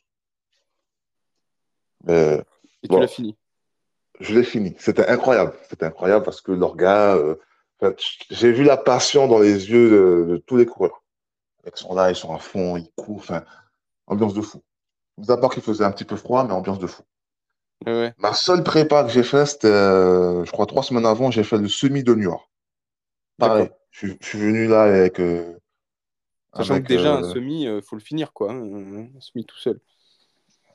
pareil, pas de prépa. Je suis venu comme ça. Parce que courir comme ça, euh, à mon poids, euh, j'avais pas des choses, enfin, j'avais des chaussures de course à pied, mais des chaussures euh, de course à pied qui datent de l'année dernière. euh, je suis venu à l'arrache, quoi. Ouais, le semi, j'ai mis deux heures une, je crois. Ouais, deux heures une. Ouais, le marathon, le marathon, j'ai fait 5h30. Ouais, mais c'est mais c'est- attends, c'est- c'est exceptionnel déjà de le finir sans préparation vu le poids que tu pèses. Euh, Euh, Au 35e borne, et Ouais, puis j'ai crampé. 5h30, t'es loin d'être le dernier, quoi. hein. Euh, Ah oui, non, mais c'est sûr, non, il y avait du monde derrière. C'est vrai qu'il y a du monde. Mais, mais, il y a, y a des anciens. Il y a des gens qui sont super âgés, qui doivent avoir entre, je sais pas moi, 70, oui. 80. Ouais, ouais. Il y a, il y a vraiment des vieux, vieux, vieux qui courent et qui sont là, qui, qui s'arrachent, des handicapés, des gens aveugles, enfin, des malentendants. Enfin, c'est incroyable. Je me suis dit, j'avais jamais fait ça. Je me suis dit, mais waouh, c'est fou. C'est exceptionnel. Moi, j'aime bien regarder l'arrivée des Ironman euh, à Nice, Ouais. souvent. Euh, et t- et t- t- parfois, tu es impressionné de voir la, la dégaine des, des finishers, quoi. C'est, tu, tu, tu le croiserais dans la rue, tu te dis que c'est un, un petit vieux euh, classique, quoi. Tu vois, qui fait pas de sport. C'est sûr. Le mec vient de finir un Ironman. Et ça, c'est, ça je trouve ça impressionnant. Quoi. Ah oui, non, mais totalement. Après, il faut le vivre pour le pour, pour, pour- Moi, je n'avais jamais vécu. J'avais déjà fait des grandes distances. Mais bon, j'avais pas, tu vois, j'avais besoin de cette claque-là. Donc, je me suis inscrit, j'ai parié, OK. Ils m'ont dit, mais t'es complètement malade, Johan. Tu, tu fais plus de 110 kilos, mais tu vas pas faire un marathon. Du coup, j'ai dit, bah, OK, je pars, je vais essayer de faire moins de, moins de 4h30. Je me chauffe, je serai avec le groupe, avec la femme 4h30. Je tiens, je tiens, je tiens, je tiens. 20 bornes, je suis toujours avec le groupe. Et à un moment donné, j'ai fait le, j'ai fait le, j'ai fait le mec, j'ai pas voulu m'arrêter, prendre le ravito parce que je voulais pas que la, le groupe mette de la distance. Oui, Donc, parce j'ai que eux, ils s'arrêtent pas. ravito. Le, le groupe avec le panneau 4h30, il s'a- il s'arrête pas en général. Enfin, la, la Mais ils personne sont deux. En fait, ils sont deux. Ils étaient deux. Donc, il y a un qui s'arrêtait pour, soit pour aller, euh, pour aller pisser ou pour aller boire, prendre son ravito, manger deux trucs. L'autre, Ouais. il continuait. Après, il se relayait à chaque fois. Et je voulais pas m'arrêter. Donc, j'ai raté un ravito, deux ravitos, trois. Et là, là, au 3-5e kilomètre, bam, crampe ischio gauche, crampe ischio droite, euh, crampe au, quad- au quadri. Et là, c'est bon, c'est parti. J'ai commencé à marcher, marcher, marcher, marcher, marcher. Mais malgré ça, je me suis dit, waouh, c'est- Et tu as réussi à recourir Elles sont passées, les crampes Ou est-ce que tu as dû finir ouais, j'ai repris. En fait, j'ai repris pour la, pas pour la gloire, mais bon, voilà, parce qu'on a, à- au 39e kilomètre, j'ai repris la course jusqu'au 42 500, là, 180. Et, euh, parce qu'il y avait du monde. Il y a du monde qui t'attend, il y a du monde qui, qui t'encourage, il y a du monde partout. Ouais. J'ai repris, j'ai forcé, j'ai boité, mais je l'ai quand même fait. Et en plus, j'ai fait ça avec des chaussures de. Pour le marathon, j'ai couru avec mes chaussures de CrossFit. Ah ouais, d'accord. Putain, mais Ouais, c'est. euh. Ah ouais, donc tu as dû finir avec les pieds carbonisés en plus. euh. Ouais, j'avais les orteils euh, ben, rouges de sang qui frottaient sur le devant de la chaussure. Ah ouais. Non, mais c'est Et à aucun moment, tu songes à abandonner Non, je me suis dit, à un moment donné, je me suis dit, Tiens, pourquoi, pourquoi je fais ça? Ouais. Pour un pari à la con, putain, mais yo, yo, yo, réveille-toi. Puis quand je voyais les anciens, les malentendants courir, passer, dépasser, me dire, allez, courage, courage, on lâche pas. Je dis, non, mais moi, j'ai pas d'excuse. J'ai aucune excuse. J'ai à Ouais, peine ouais. 34 ans. Euh, Il y a des mecs qui ont le double de mon âge. Je- non, Eh oui, euh, Mais en général, quand, euh, dans les épreuves sportives, quand tu te demandes ce que tu fous là, c'est bon signe. ça, veut dire que tu es en dehors de ta zone de confort et que tu vas chercher quelque chose. Ah oui, c'est sûr. Ben là, j'y étais, franchement, parce que courir à longue distance, tu vois, tu es en montagne, tu es sur la, la terre, ça, ça passe, tu vois. C'est dur, mais ça passe. Mais sur le bitume. Ah, je déteste. Personnellement, même 10 km, j'évite parce que bah, tu le sens quand tu t'arrêtes que tes genoux, ils ont besoin de convalescence, quoi, un peu. Ah oui, c'est clair. Pour relancer après, c'était infernal. C'était vraiment dur. Ouais.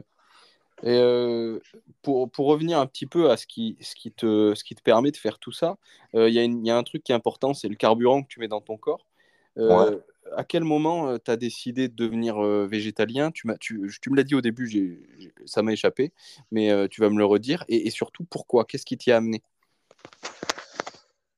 C'est parti d'un coup de tête. Donc, quand j'étais à Montmenon, donc quand je venais de m'engager et que je suis arrivé au 8e Armat à Montmenon, j'avais un collègue au bureau des sports qui était moniteur comme moi, euh, qui était fanat euh, d'alimentation, euh, de jeûne, etc. Donc, à la base, ça a commencé avec un jeûne. J'ai commencé à mhm. jeûner avec lui, jeûne intermittent. C'était un judoka en plus. Mhm. Il faisait souvent des jeûnes pour perdre son poids, pour être prêt pour les compétitions. Et de fil en aiguille, ben, j'ai commencé à m'intéresser à l'alimentation, à lire des bouquins. Euh, à parler de différentes alimentations, hein. du véganisme, du, de manger que de la viande, de, faire des jeûnes secs, euh, sans boire, ni manger, ou de manger pendant un mois et demi que du raisin. Et on a fait euh, tout un tas d'expériences un peu farfelues que je ne conseille à personne, parce que on a quand même failli clamser. Euh... C'était vraiment pas drôle. Mais ça a commencé là. Ça a commencé grâce à lui, à Drouin Brice, qui est gendarme maintenant. Euh, et, j'ai tout testé. J'ai tout testé jusqu'à ben, arriver au véganisme. Je suis passé par une phase où je mangeais que des fruits, une phase où j'ai mangé, euh, j'ai fait deux mois et demi à manger que du raisin. Mmh. Vu qu'on était en Champagne, le raisin ne coûtait pas cher, donc je me gavais de raisin. Euh, une phase où je faisais le jeûne intermittent, donc je mangeais donc, que du raisin, par exemple. Tu, ça veut dire que tu manges aucune source de protéines, ah, rien, tu considères que tu vas peut-être euh, tout trouver dans du raisin, quoi. Ouais, ouais. Et mm. à cette époque-là, je ne me posais pas trop de questions. Je faisais parce que, voilà, je faisais pour, pour, le faire, quoi, pour, pour, pour montrer et, et voir si qu'est-ce que ça faisait. Là, j'étais dans la découverte. Et, et qu'est-ce que ça cause sur ton corps à ce moment-là euh, Est-ce que tu étais déjà lourd à cette époque? Euh, Je faisais moins de 100 kilos, donc j'étais entre, j'oscillais entre, entre 95 et, et 100. Ok. Et, et, quand tu manges que du raisin pendant, je sais pas, quelques, quelques temps, tu, tu perds du poids? Qu'est-ce qui se passe? Ouais, j'ai perdu du poids. Donc, je suis descendu à 89. Euh, mais tu as quand même beaucoup d'énergie, parce que comme c'est un fruit qui a à queue, euh, oui, tu donc, tu manques pas d'hydratation ni de glucides en non. fait. Euh, non, non, non, du tout, du tout. Et, et l'optique, à la base, c'était de se, soi-disant se nettoyer, se purger, de mhm. retirer les calculs rénaux. Enfin voilà, on est dans une expérimentation un peu, un peu farfelue. Et, et, au début, bien, au début, tu manges du raisin, c'est sucré. Euh, tu as quand même la sensation de faim par moment, tu vois. Bon, tu te gaves euh, une grappe, deux grappes, trois grappes de raisin, bon, ça passe. Quoi. Mmh. Il encore de l'énergie tout de suite, ça passe. Et au bout, euh, et au fur et à mesure, vu que je m'entraînais toujours, ben, je voyais que je commençais à. C'est surtout au niveau du visage. Je commençais à avoir des traits bien tirés. Pas de fatigue, mais tu vois, je, sentais que j'avais quand même séché. Et quand je me mmh. suis pesé, c'est là que je me suis rendu compte, je dis, perdu autant de poids. Il y a des gens qui te disaient, euh, t'as l'air malade? Ouais, mon, mon chef euh, qui était au bureau, le major des dit bon, les gars, c'est bien faire des jeûnes euh, avec un seul aliment, ou manger que ça, des monojets hmm. sur une semaine, deux semaines. Ouais, mais bon, aussi longtemps. Parce que toi, tu as fait combien de temps avec le raisin, par exemple? J'ai fait plus d'un mois. Donc, euh, Drouin, Brice, lui, il a tenu deux mois plein et moi, j'ai fait plus d'un mois. J'ai dû faire un mois et deux euh, semaines. Ça veut dire que c'est assez long quand même pour que dans, ton, dans l'intégralité de ton système digestif, il n'y ait rien d'autre. Quoi. Y a, tout est évacué. Quoi. Ouais, et, de toute façon, le but à la base, c'était de se nettoyer. Hein. C'était de manger un seul aliment pour pouvoir ben, nettoyer. Ouais, ouais. D'accord. Et ça a à peu près fonctionné. Et même, on a essayé de faire un jeûne, un jeûne euh, où on ne mangeait rien, on buvait que de l'eau, et pareil au bout d'une semaine, euh, bon, très fatigué. Ouais. au bout d'une semaine, si tu veux, on allait toujours au sel. Je me dis, mais j'ai rien mangé, comment je fais pour aller au sel C'est là que je me suis dit, En fait, il y a des trucs à l'intérieur de toi qui sont là depuis des années et, ça sort toujours, tu vois. Bah, on en a parlé pas mal avec, euh, avec Jérémy, euh, c'était le premier invité de l'année en janvier, là, sur les jeunes intermittents, jeunes à l'eau et jeunes secs aussi. C'est un truc que je teste de temps en temps, mais sur des périodes courtes, de, de une journée ou deux maximum, maximum justement pour se nettoyer. Et, et c'est intéressant. Franchement, c'est intéressant. Maintenant, de là à pérenniser ça dans l'alimentation de tous les jours, euh, c'est-à-dire euh, dire j'arrête de manger à partir de demain euh, pendant un temps prolongé, j'aurais du mal. quoi. moi, je suis pas pour. L'ayant fait, je suis pas pour et je pense que ça va devenir juste un, style de vie, tu vois. Après, mm. si tu as des objectifs sportifs, compétitifs, etc., non, faut, faut pas faire ça. C'est ça, qui est dur en fait, parce que moi, j'aime bien la sensation du jeûne sec pendant 24 heures, tu vois mais je sais que c'est 24 heures où je peux pas m'entraîner. Enfin, c'est, bah oui, c'est ça le problème. Pas possible. Si tu veux pas faire le tu, tu, tu fais ton jeûne, tranquille. Mais si tu veux, et c'est ça le problème actuellement, c'est que les gens, surtout sur les réseaux sociaux, ils mélangent tout. Ils veulent faire du bodybuilding et en même temps faire le jeûne intermittent. Ils veulent, enfin, tu vois, ça n'a pas, ça n'a pas de sens et ça n'a ni queue ni tête. Alors que le jeûne, c'est bien spécifique pour, pour quelque chose de spécifique, tu vois. Dans les mmh. hôpitaux, dans les pays de l'Est, ils soignent les, maladies euh, des problèmes mentaux aux jeunes. Ils font des jeunes pour les, soigner. Et maintenant, on mélange tout. Ok, euh, je vais faire un jeûne, un jeûne intermittent avec le body, ça va me donner un corps écorché. Oui, mais pourquoi ça te donne un corps écorché? Parce que tu réduis drastiquement ton, total calorique. Et c'est ce qui te permet de, bah, de, sécher, de perdre du poids. Parce que tu ne manges pas les calories que ton corps a besoin à la journée. Tu as, réduit de moitié, voire un peu plus de la moitié. Donc c'est normal que tu maigrisses et que tu deviennes sec. oui, bien sûr. Bien sûr. Et donc, du coup, le végétalisme, tu, tu y arrives un peu pour euh, expérimenter la chose? Ou est-ce qu'il y a d'autres raisons? Il y a des choses qui. Par exemple, tu m'as parlé des animaux un petit peu au début. Ça rentre en ligne de compte ou au début, c'est vraiment une expérience nutritive euh, à 100% Non, ça, ça rentre en ligne de compte. C'est que, euh, si tu veux, nous en Guyane, en tout cas, moi, pour ma part, je, suis, je suis un grand amoureux des oiseaux, des poissons. Enfin, j'ai grandi dans ça. Donc, euh, j'ai juste fait le rapprochement. J'ai commencé, comme je te dis, à lire des bouquins, à regarder des émissions, tout ça. Je ne vais pas dire que ça m'a bourré le mou, mais euh, j'ai quand même trouvé euh, le lien entre la société, la souffrance animale, l'alimentation et, moi qui je suis dans tout ça. Et mmh. du coup, je me suis dit, on n'est plus, on plus en forêt. je ne suis pas un Inuit, je suis ni un Amérindien, je ne suis pas quelqu'un qui vit sur des fleuves. Je suis dans une société où je peux me permettre de ne pas manger de viande et d'avoir euh, les aliments végétaux nécessaires à côté pour pouvoir subvenir à, mes besoins euh, euh. Donc, je le fais. C'est un choix. Mmh après, de là, si tu me poses la question, genre, est-ce que je revendique à tout le monde de devenir vegan ou végétalien ou autre, je te dirais non. Là, c'est propre à moi. Alors, c'est euh, quand tu dis ça, ça veut dire que tu, tu, forces pas un peu tes convictions sur les autres? Ou est-ce que tu penses vraiment qu'il y a certaines euh, personnes qui, euh, qui, qui, font bien de ne pas être vegan Est-ce que c'est dangereux pour eux? Ce serait vraiment quelque chose que tu leur, presque tu leur déconseillerais? Oui et non. Quand on me pose la question au travail, comment je fais pour ne pas manger de viande, etc., etc., je leur explique simplement que, bah, à côté, je mange, je mange suffisamment de protéines pour avoir mon total de protéines. Mais que, étant donné que je viens de la Guyane, et qu'en Guyane, comme c'est en Amérique du Sud, il y a des peuples autochtones amérindiens, etc., je n'irai pas, moi, dire à un Amérindien, euh, Bien sûr. arrête de manger de la viande. Hmm. Tu vois? Oui, ça c'est évident. Il vit en symbiose avec la forêt. Euh, il ne sera pas dans l'abus, tu vois. Il ne va pas aller euh, ben, tuer un animal dans la forêt pour manger et puis jeter tout le reste. Tu vois? Oui, non, mais bien sûr, c'est sûr que ce c'est pas ce genre de personne que tu, que, tu peux dire quoi que ce soit. Mais si on prend euh, un de tes élèves qui, a priori, vit dans la même société que toi, ou, euh, les gens qui nous écoutent aussi maintenant, euh, a priori, ils ont accès aux mêmes ressources que toi. Ah oui, totalement. Et c'est une histoire d'éducation. Donc, moi, mes élèves, je leur dis que le chef Lambert ne mange pas de viande. Libre à vous. Mais moi, je ne mange pas de viande et je suis plus fort que vous. Parce que je, je, m'entraîne depuis longtemps, mais voilà, je leur mets ce petit côté pression.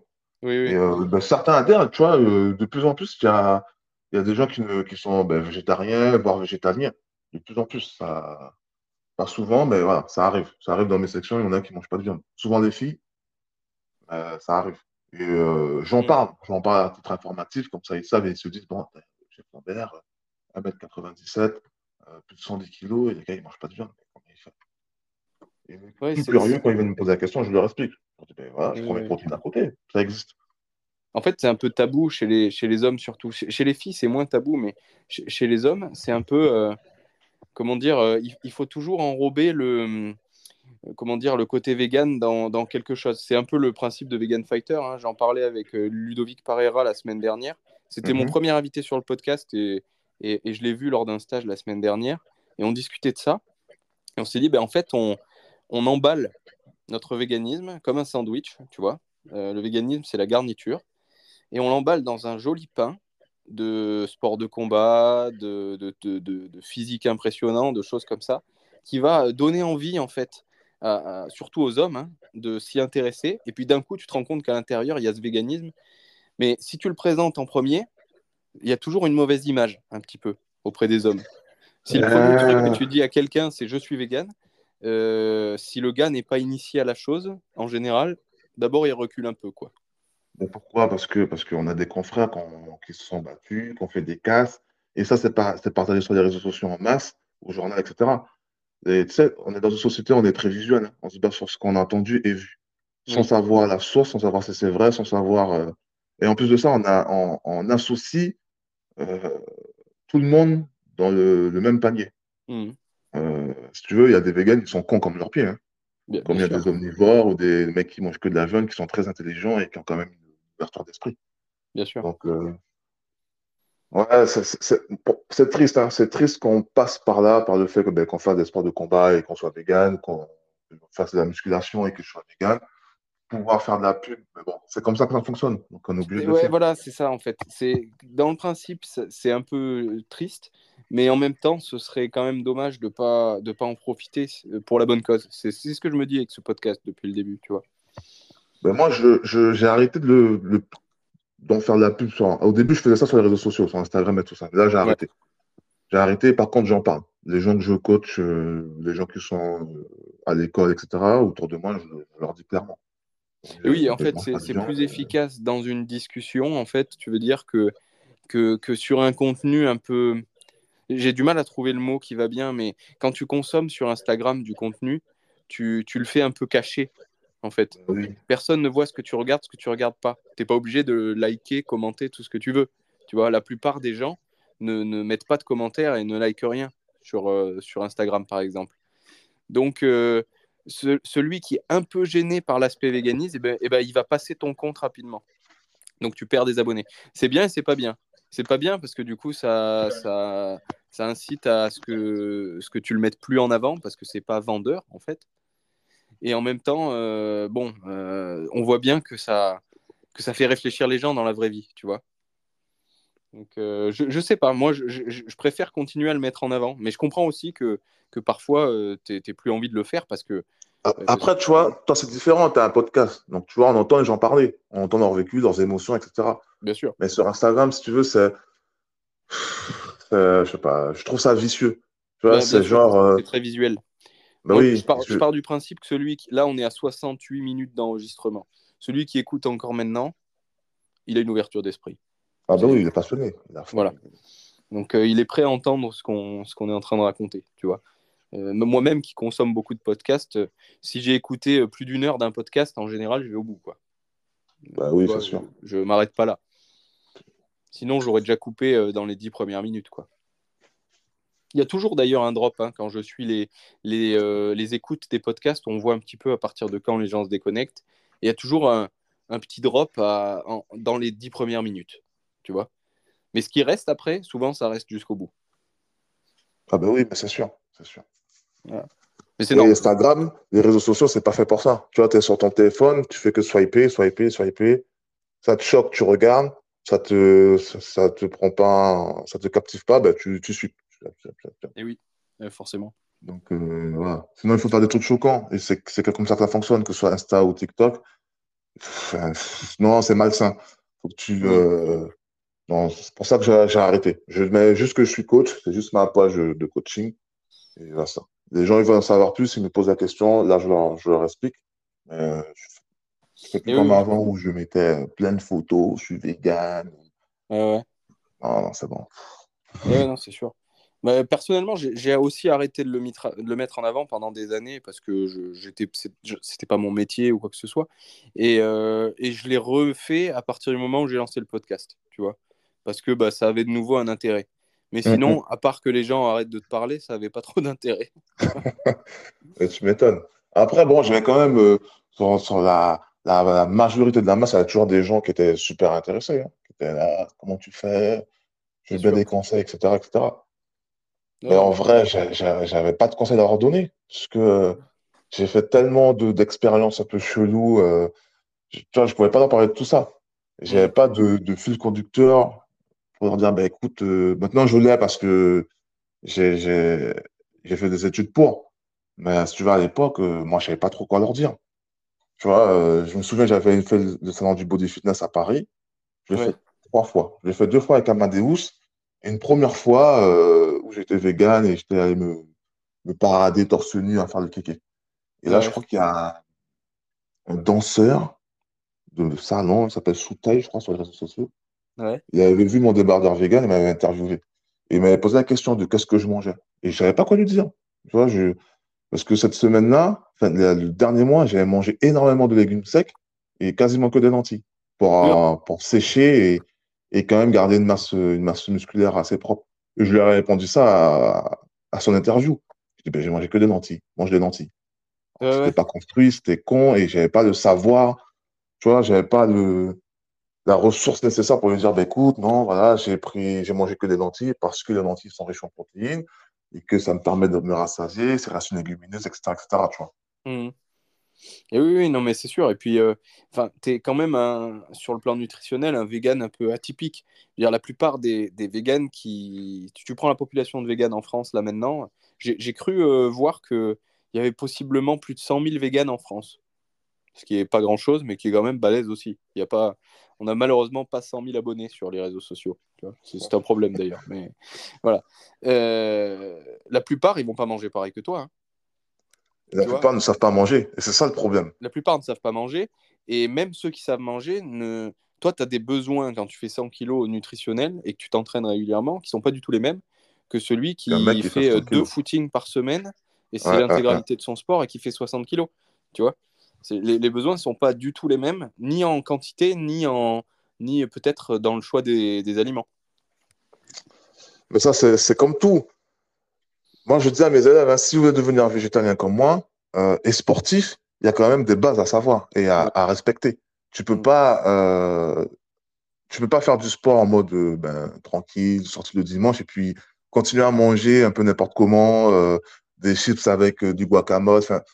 Enfin, tu vois, il y a quand même un truc cadré qu'il faut avoir, une ligne directrice à suivre. Et souvent, dans beaucoup de véganes que je rencontre, euh, c'est triste à dire, mais ils mangent n'importe comment. Enfin, ouais. si ils de- se prennent pas la tête sur la nutrition. Alors qu'il faut, si tu veux perfer, tu veux faire du sport et que tu veux avoir une bonne santé, tu es obligé. Le fait que d'être vegan ne suffit pas. C'est pas juste parce que j'ai retiré la, la, la viande de mon alimentation que je serai en meilleure santé. Oui, mais pas que, tu vois. Ouais. Euh, Il y a beaucoup de véganes que je connais dans mon entourage, mais qui mangent hyper mal. Mais C'est quoi les, C'est quoi les, les- si on devait faire peut-être un top 3 des plus grosses erreurs euh, euh, que font les véganes? Parce qu'il y a beaucoup de véganes qui nous écoutent. Souvent, j'aime bien m'adresser aux non-véganes parce que le but de ce podcast, c'est aussi de, bah, de montrer euh, qu'on peut être végane et fort, etc. Donc ça s'adresse plutôt aux non-véganes. Mais je sais qu'il y a aussi beaucoup de véganes qui nous écoutent et qui font probablement certaines de ces erreurs-là sur le plan nutritionnel. C'est quoi les, les- les trois plus grosses erreurs que tu vois euh, régulièrement quand tu discutes avec des véganes? Euh, ne pas respecter son total au niveau des protéines. Ouais, C'est la première erreur. Tu vois, ils vont se dire non. Parce qu'ils ont l'idée de, ouais, les protéines, euh, si tu veux, on s'en fout. Non, on s'en fout pas. non, Pas- exact. Ouais, pas pas assez de protéines, pas de. Le corps est bien fait. hein. Il peut transformer euh, du gras en protéines comme des- du sucre en protéines. Mais il a une limite. Mm. Donc, euh, à un moment donné, tu vas t'auto-consommer et euh, du coup, tu seras très mince et, mm. très malade. Donc, il y a ça. Euh, ne pas manger suffisamment. Mm-hmm. et le deuxième, au niveau, au niveau nutrition, ça reste large. Ça reste large, mais je te dirais, ouais, sauter ses repas, tu vois. Ça rejoint ne pas manger suffisamment. Oui, alors tu, veux dire qu'en en fait, euh, il y a beaucoup de véganes qui, qui font d'autres expériences, enfin qui vont un peu plus loin. Moi, j'ai vu ça aussi beaucoup. Alors, il y a les jeunes, moi aussi, j'en suis un, expérimentateur, mais prudent quand même, parce que bah, tu as toujours peur de perdre ta masse musculaire. Ce qui est peut-être un peu con, hein. sur 2-3 jours, tu vas pas perdre ta masse musculaire en réalité, mais bon. Non, Voilà. Euh, il y, a tout ce qui est jeune, il y a tout ce qui est frugivorisme. Tu parlais de ta monodiète au raisin il y en a beaucoup qui se disent bon, bah, tant qu'à manger vegan, je vais essayer de manger que des fruits et légumes. Mais ça revient au premier problème. Il n'y a, plus de protéines ou très peu en fait, dans l'alimentation. Ça, c'est une erreur de faire ça.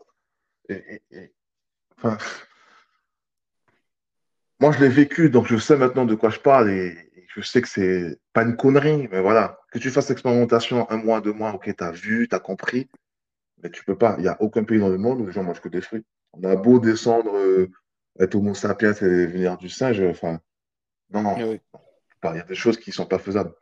Le corps humain a besoin d'une certaine masse musculaire, pas une énorme, parce que dans tous les cas, c'est extrême. Et euh, il faut juste le, il faut le, juste milieu. Si tu es trop musclé, ton corps, il, le subit. Tu es trop lourd, euh, ça demande beaucoup d'alimentation pour pouvoir maintenir ta masse musculaire. Et si tu ne l'as pas assez, ben, tu tombes malade. Enfin, dans les deux cas, euh, alors ça, c'est euh, une dérive un petit peu du végétalisme qui a, qui a toujours un peu existé. Enfin, sur les dix dernières années, j'ai toujours un peu entendu ça, qui va vers le, un espèce de retour à la nature, tu vois, abusif quelque part. Parce que comme tu l'as dit, euh, on est quand même un peu différent du singe aujourd'hui et on ne peut plus vraiment se nourrir que de, que de fruits et légumes. En tout cas, ça, ça pose des problèmes. Mais c'est une idée de revenir à un état de, de de, de cueilleurs, quoi. J'allais dire de chasseurs-cueilleurs, mais du coup de, de cueilleurs purs. Euh, bon, il y a l'inverse aussi qui existe aujourd'hui, c'est que bah, dans n'importe quel supermarché, tu trouves plein, plein, plein, plein de produits véganes ultra transformés. Euh, et il y en a aussi qui se nourrissent que, que de ça, quoi. Ben, voilà, le troisième, euh, le troisième, la troisième erreur, c'est ça, c'est de consommer des aliments ultra transformés. Tu as bien fait d'en parler. Et ça, bon, c'est pas que pour les véganes, hein, c'est aussi pour les, les omnivores. Évidemment. Manger le plus naturellement possible. tomber là-dedans euh, quand tu deviens vegan, parce que les premiers trucs où tu vois écrit vegan dessus, c'est pas les pois chiches, euh, les lentilles euh, ah, et, les fruits et légumes. Tu vois, c'est c'est des, des, des, steaks panés, des, des nuggets, des choses comme ça qui qui souvent sont faits avec de l'isola. Alors, j'arrive pas, tu vois, j'ai pas une très bonne mémoire des noms des podcasts tellement j'en écoute, mais euh, j'en écoutais un il y a pas longtemps qui, qui, parlait de la différence entre les produits bruts, les produits transformés et les produits ultra transformés. Et j'avais pas la différence entre les deux derniers, tu vois. Et euh, en fait, il y a une différence entre faire du tofu, où tu fais de, une transformation qui est, qui est en gros la fermentation du soja. Ouais et l'ultra transformation où tu vas, euh, comme on dit, euh, craquer les protéines du soja. Donc euh, craquer, c'est un mot qui vient du, du, du, tu sais, du, du, pétrole. On parle de craquer le pétrole pour faire de l'essence, du kérosène, du gasoil, etc. Ben là, pas, on, peut, on, on, fait pareil avec le, le, soja, par exemple, pour isoler les protéines et n'avoir donc que des protéines et pas de glucides, pas enfin, très peu de glucides et très peu de graisse. Et on remet cet isolat de protéines avec d'autres glucides, d'autres graisses pour faire par exemple un steak euh, végétal qui ressemble à un steak haché. Et si tu regardes dedans, en fait, c'est de l'isolat de protéines de soja qu'on a, mais les glucides et les graisses viennent d'autres aliments. Et ça, c'est ce hein. qu'on appelle de l'ultra-transformation. Et souvent, il y a beaucoup de sucre, beaucoup de sel en plus rajouté. Parce que ce sont des substances qui sont addictives et qui vont te donner envie de consommer encore ces aliments-là. ouais, il faut, faut, que ça ait un goût. Si tu manges un truc qui n'est pas bon, ben, tu vas pas en acheter. Exactement. Et donc voilà, ça c'est une ultra transformation où on sort cette protéine du soja de sa matrice originelle qui est la graine de soja, quoi. Et, euh, euh, on, la, mélange avec d'autres aliments pour lesquels elle n'a pas été conçue. Et ça, en fait, je ne le savais pas avant d'écouter ça, mais ça cause beaucoup de problèmes au niveau de la digestion.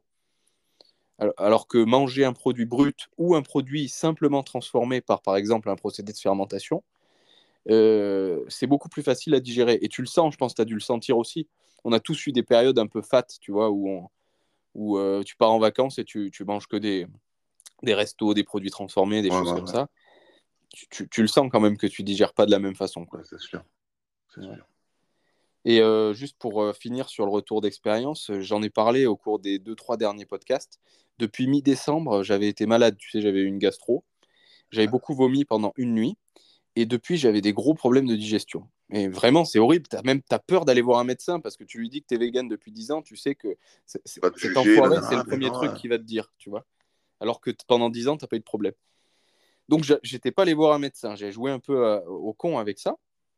Euh, mais c'était horrible. Dès que je mangeais des produits ultra transformés ou avec beaucoup de gluten ou quelque chose d'un petit peu difficile à digérer, euh, horrible. J'avais des nausées, j'étais obligé d'arrêter de manger, de sauter un ou deux repas. Et, ça depuis un mois et demi, deux mois. Et en fait, j'ai vu un, ami à moi qui est, qui est ma sœur et rebouteux, euh, qui, qui m'a palpé un petit peu le, bide et qui s'est rendu compte que lors de ma gastro, j'ai eu, par les vomissements, je m'étais créé des espèces de coudes au niveau des intestins.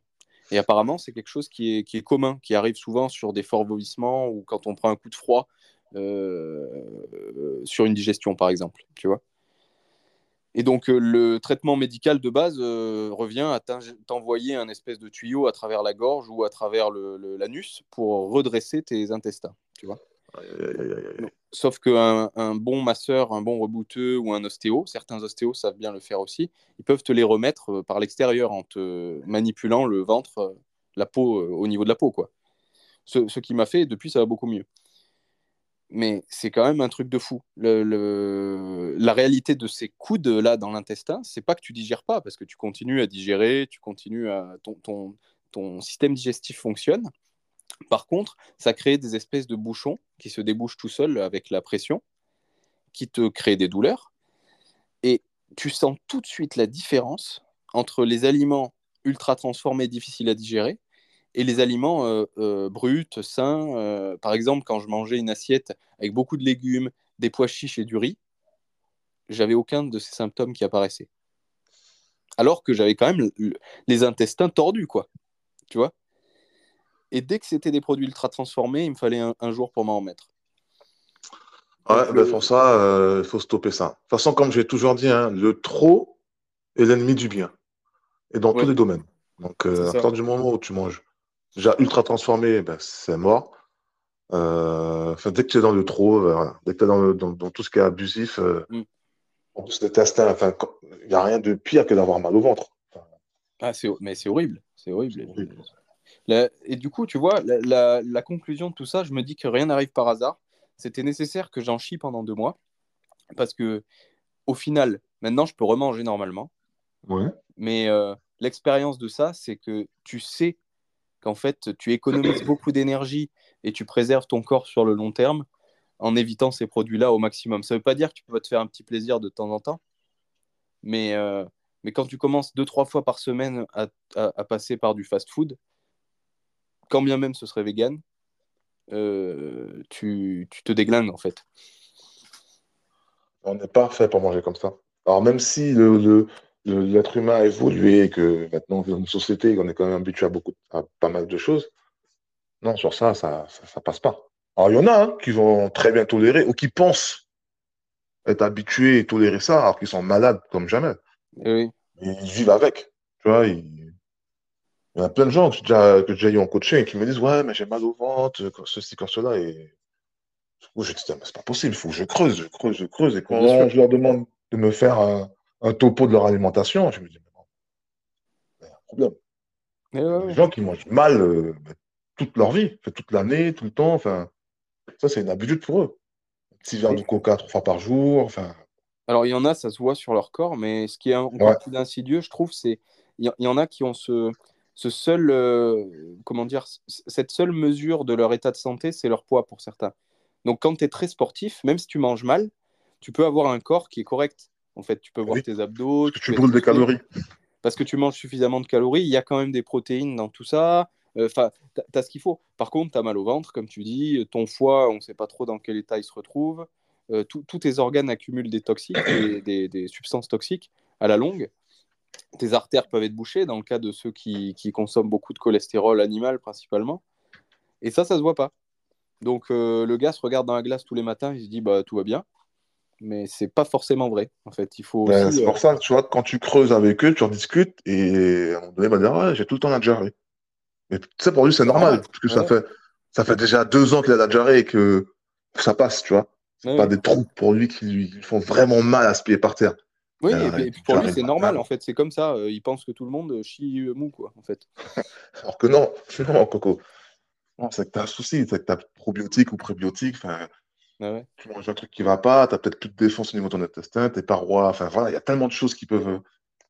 Enfin, c'est tellement vaste la santé et les gens. Euh... Enfin, c'est dommage.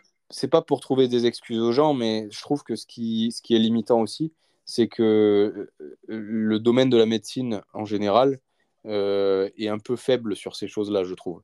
C'est-à-dire que moi, je ne suis, suis pas allé voir un médecin parce que je savais qu'il allait me gonfler sur mon véganisme, mais mais c'est la vérité en plus. Tu vois, euh, je pense que tu vas voir trois médecins différents pour un truc comme ça. Ils peuvent te donner trois, trois diagnostics différents. Différents, oui. Et, et, ça, c'est un, un, gros problème aussi, parce que les gens ne savent pas vers qui se tourner. Celui qui tombe sur toi, tu lui expliques qu'il y a un problème, tu lui fais comprendre par A plus B, A plus B que qu'il faut qu'il améliore son alimentation, il a de la chance.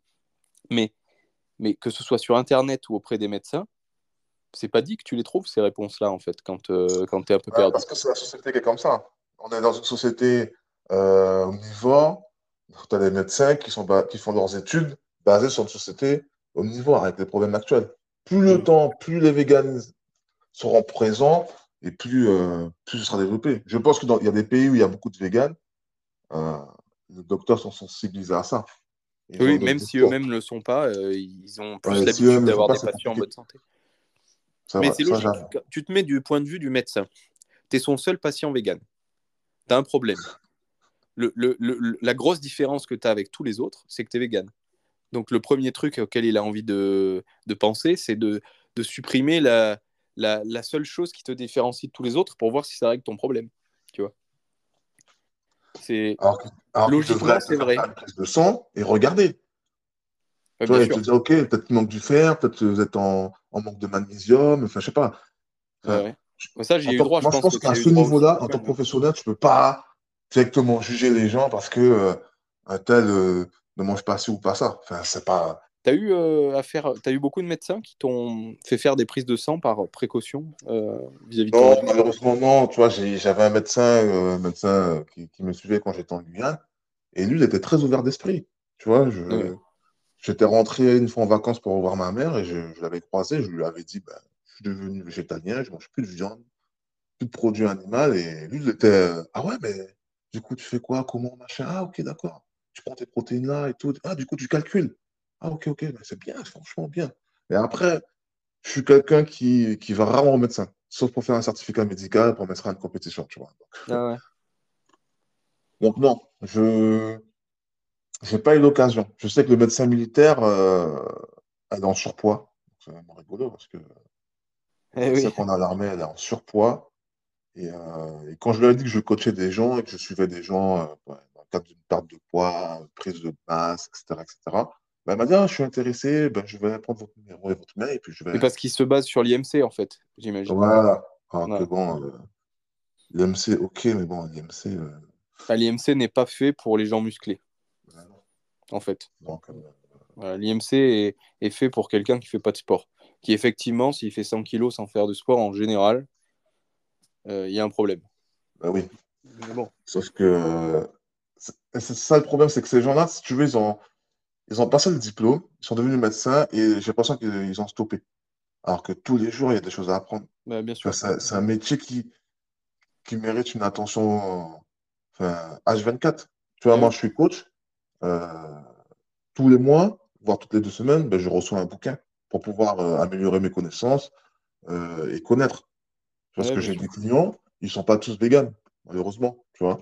Mmh. Euh, et si j'ai pas le, de savoir-faire pour leur expliquer par A plus B ce qui est bon, ce qui n'est pas bon, ben, je leur fais faire n'importe quoi. Tu as des clients en dehors de, de l'armée? Je veux dire, tu, tu, coaches des gens en dehors de, de, de l'armée? Ouais, je coach des gens en dehors de l'armée. D'accord, ok. Tu n'as pas, une, pas une activité de coaching euh, en parallèle euh, nutritionnelle ou quoi?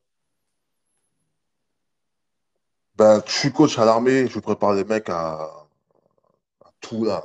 Au niveau physique, tu vois, je les, je les prépare physiquement au théâtre opérationnel, à partir en OPEX. C'est le but mhm. principal de, ma, de mon métier. Et après, dans le privé, ouais, je, je coach. Euh, là, actuellement, j'ai quatre clientes. Quatre, ah oui, donc ouais, ouais tu as quand même une activité de coaching dans le privé ouais, Je, je coach euh, programme physique, nutritionnel. Euh, et mhm. elles ne sont pas toutes véganes. J'ai eu des véganes.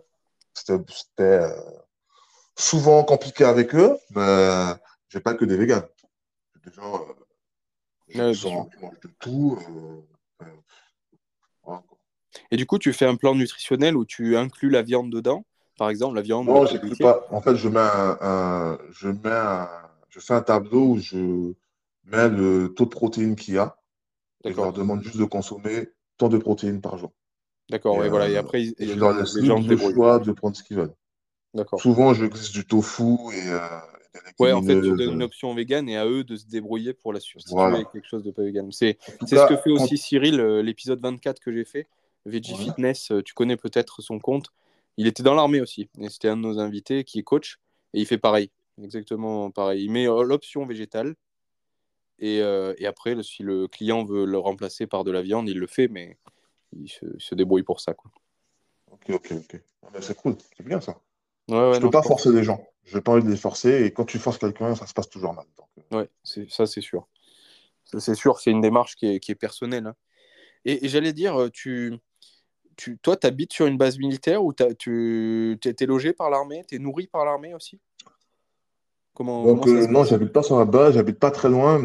J'ai un logement privé pour, pour être tranquille. quoi. Tu pourrais habiter sur la base, mais après, tu n'as plus de vie. Tu vis avec ton, avec ton chef, avec tes patrons, avec ton collègue, avec tout ça. Peut-être bien quand tu es plus jeune. mais ouais. et, et, du coup, tu, tu, manges à une espèce de, de cantine euh, militaire, quelque chose ouais, comme ça ça s'appelle un ordinaire ou une messe. Euh, normalement, tous les midis, tu es censé manger là-bas. Enfin, c'est le repas de service, quoi. Donc, soit tu mmh. vas, tu manges là-bas, soit tu rentres chez toi, tu fais à manger, soit tu ramènes, ta, comme tout le monde, tu ramènes ton repas au travail. D'accord. Et c'est ce que tu euh, fais du coup Parce que j'imagine que c'est compliqué peut-être d'avoir de la nourriture végane dans un. C'est quoi C'est une sorte de ben, self que vous avez euh? ben, Si tu veux, à l'école, non. Mais là où j'étais avant, donc à Mourmenon, généralement, c'était plus compliqué parce que les repas sont déjà prêts, ils te, ils te servent euh, déjà, déjà c'est déjà quantifié. Alors qu'à l'école, c'est une entreprise civile et tu as une application où tu peux rajouter des sous sur, la, sur ta carte de, de repas tu peux prendre ce que tu veux. Donc, si tu veux prendre, je sais pas moi, 10 entrées et, 4 desserts et pas prendre le plat de résistance, euh, comme tu veux, c'est toi qui paye. Donc, tu as toujours des barres à salade avec des légumineuses, des trucs comme ça. Voilà. Donc, euh, et en plus, sur l'application, tu as le menu. Tu as le menu du jour. Donc, je sais si euh, ça va être galère ou pas. Donc, je regarde, si c'est bon, j'y vais, et puis, je prends ce, que, ce qui m'intéresse. Hein. De toute façon, on est deux. Il y a un autre, enfin moi je suis, euh, il y a que moi qui est végétalien, mais il y a un autre mec qui il, consomme quand même des produits animaux, mais vraiment pas beaucoup. Et lui, quand il mange le midi, ben, il mange comme moi, il prend pas de, enfin, il prend pas de viande, pas de poisson. Ouais. Il va prendre que le riz, euh, les lentilles, euh, les pois chiches, ben, la salade, les légumes. Tout ouais. Non, mais tu peux assez bien manger en fait dans ce truc-là. Moi, je mange dans une cantine de ce type-là le midi aussi. Et pareil, il suffit qu'il y ait des légumineuses en, presque à volonté, tu vois, en, entrée, et euh, eh ben, tu charges, euh, tu trouves toujours des glucides en général. Il y a toujours ah soit du riz, soit des pâtes, soit des trucs.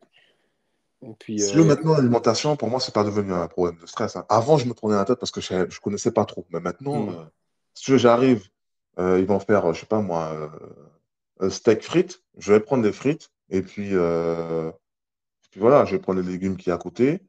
Je me fais une belle entrée, une belle salade de tomates, pois chiches, tout ça. Et après, je vais prendre un checker de protéines de chanvre euh, ouais, voilà. Euh, ça. Je me prends pas la tête, tu vois. Hmm. Je sais que ça rentre dans, dans, dans mes macros, euh, fini. Hmm. Et quand tu cuisines chez toi, c'est quoi un peu ton, ton repas type le, plus, le plus commun et le plus efficace, équilibré pour, pour soutenir ton effort? Je, je, mange beaucoup de lentilles. Mhm. ça, ça n'a pas changé. ça n'a pas changé puisque c'est très bon. En plus, je fais ça avec du riz. Donc, si tu veux, ça équilibre un petit peu. Mhm. Je fais aussi des pois chiches que je mets dans les lentilles. Après, je mange beaucoup de légumes.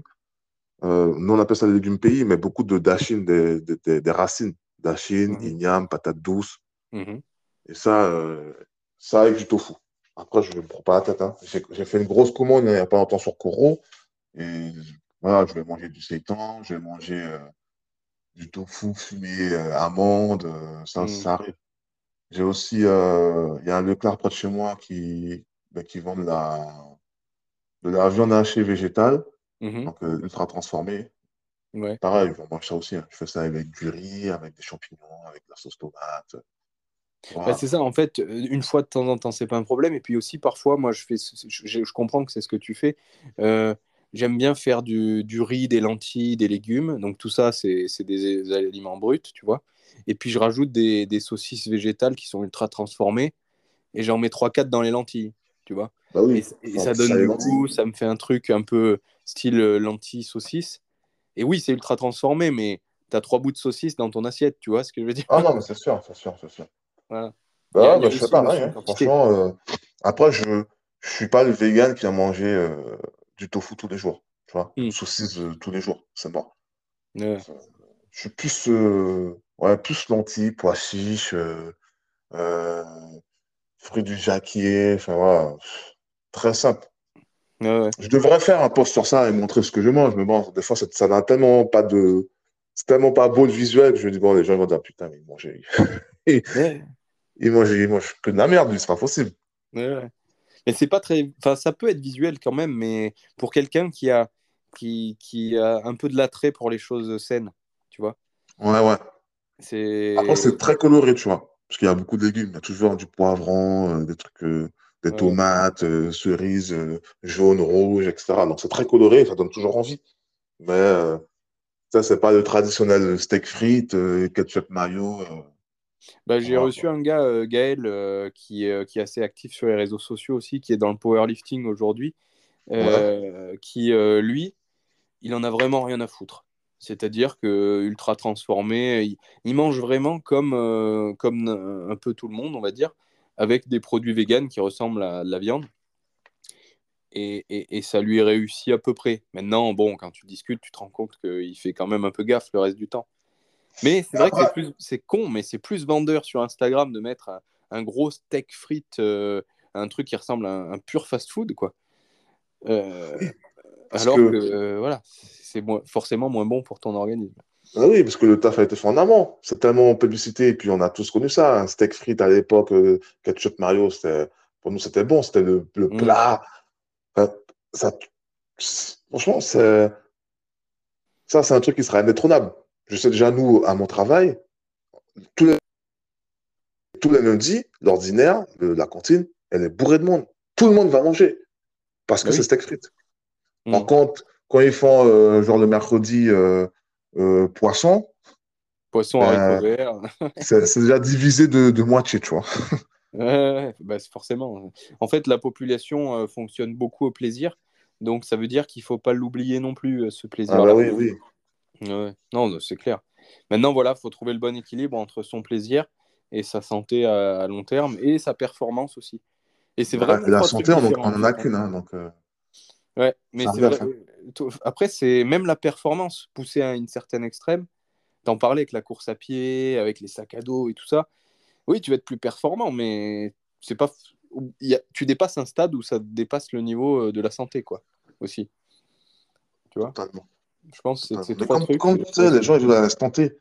C'est là, maintenant, c'est important tout de suite. Ils vont pas penser à demain ou à dans cinq ans.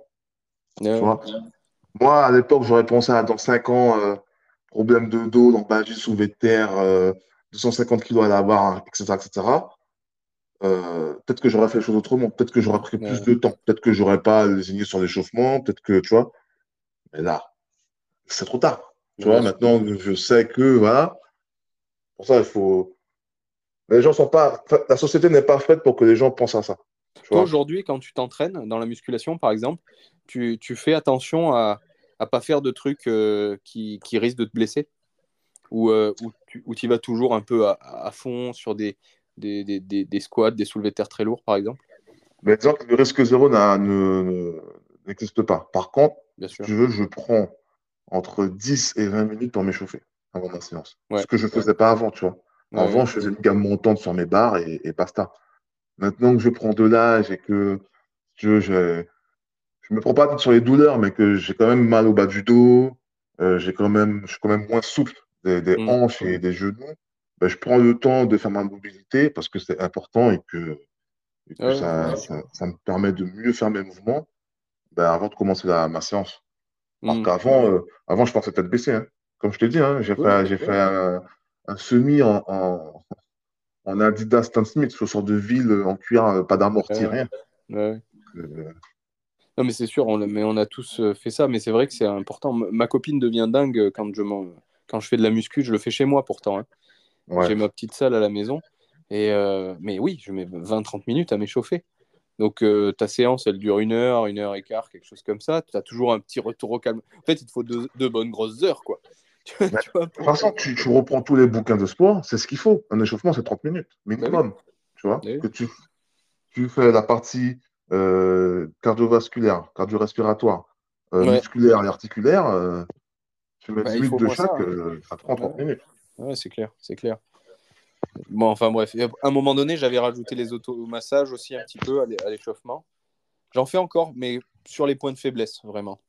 Euh, j'ai pas la patience euh, de d'automasser tout le corps comme, euh, comme certains le, C'est ça, tu vois. Et c'est ça qui, qui, qui, crée le fossé entre un sportif de haut niveau qui a tout le staff derrière lui et nous, simples humains qui nous entraînons et qui essayons d'avoir un gros niveau.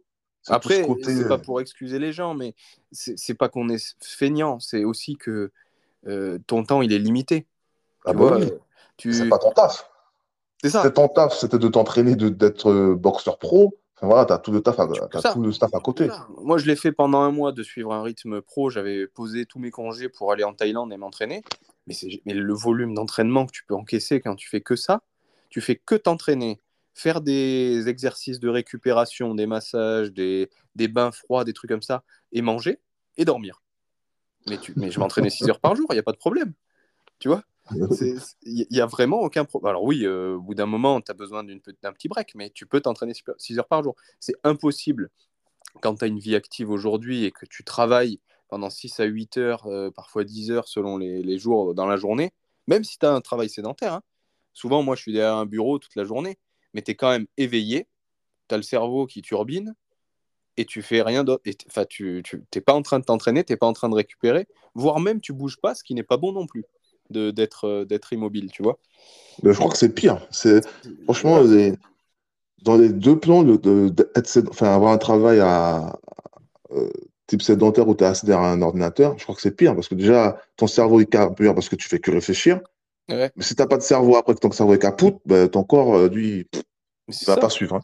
Mais l'échauffement, on t'en parlait tout à l'heure, l'échauffement, moi, quand je passe la journée, quand je passe 6 à 8 heures derrière un ordinateur la journée, mais il faut, mon corps, il n'est pas réveillé, en fait. Il est réveillé parce que je suis levé depuis, euh, depuis une dizaine d'heures.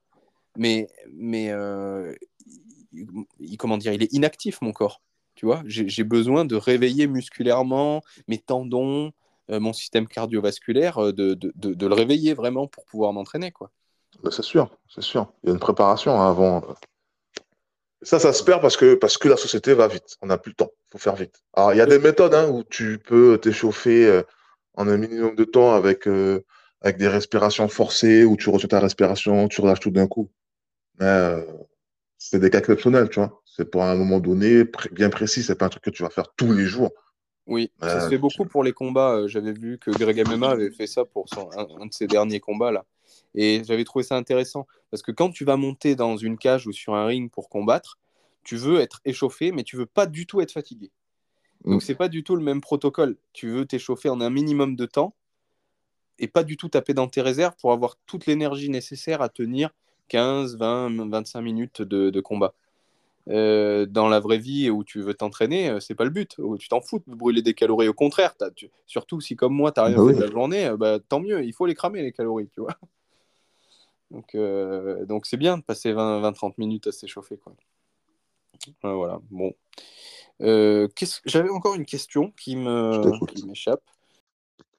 Spartan Race ou des courses d'obstacles cette année? Euh, bah écoute, j'ai pas encore regardé. J'avais prévu de faire Morzine là, en... je crois que c'est entre le 1er et le 4 juillet. Ouais, en juillet, je crois. hein. Euh, mais bon, euh, compliqué. Euh, les tarifs sont déjà hyper hauts. Ouais. Je vais voir avec le travail s'ils peuvent payer et s'ils peuvent, euh, je le ferai. Je Morzine, le ferai pour au moins connaître. Tu parles de l'ultra. Ouais, l'ultra. Ultra, ouais. ouais. Et, et tu vas participer à d'autres formats, des formats plus courts cette année? Je pense, ouais, je pense que je vais faire, euh, je vais faire un, un, un 5 plus 5 8 bornes, mais j'irai pas, j'irai pas plus, hein, franchement. Bah, Écoute, C'est pas mon. je te donnerai les dates J'ai pas envie de me faire mal. je suis inscrit sur, euh, sur trois courses cette année. Donc, Ouais. euh, je te dirai, je vais faire normalement Carcassonne, Andorre et c'est quoi la troisième? Et l'Estérel. L'Estérel, c'est le, c'est le plus facile pour moi, c'est le plus proche de chez moi. L'année dernière, j'avais fait euh, dans l'ordre croissant, j'avais fait euh, Sprint Super Beast, donc euh, 5, 10, euh, 20, quoi, en gros. Et euh, cette année, je fais l'inverse. Et l'objectif, c'est de performer sur 5. Je vais essayer de voir ce que ça donne. Je compte pas le faire en groupe ou alors que avec des mecs déterminés. Donc si ça te dit en octobre prochain, Estérel, 5 km, l'objectif c'est de finir le plus vite possible. Mais écoute, euh, ouais, moi, là, tu me dis ça octobre, moi je suis chaud. hein. Vraiment, je suis, moi, je suis venir. Déterminé. plus, hein. euh, Je suis déterminé à me mettre devant de la vague, tu vois, parce que toujours tu fais la queue en fait sur ces trucs-là. Tu perds du temps Mais sur les attends, mais tu t'inscris en quoi? Tu t'inscris en quelle catégorie? en open. Mais je peux pas m'inscrire en autre chose qu'en open malheureusement.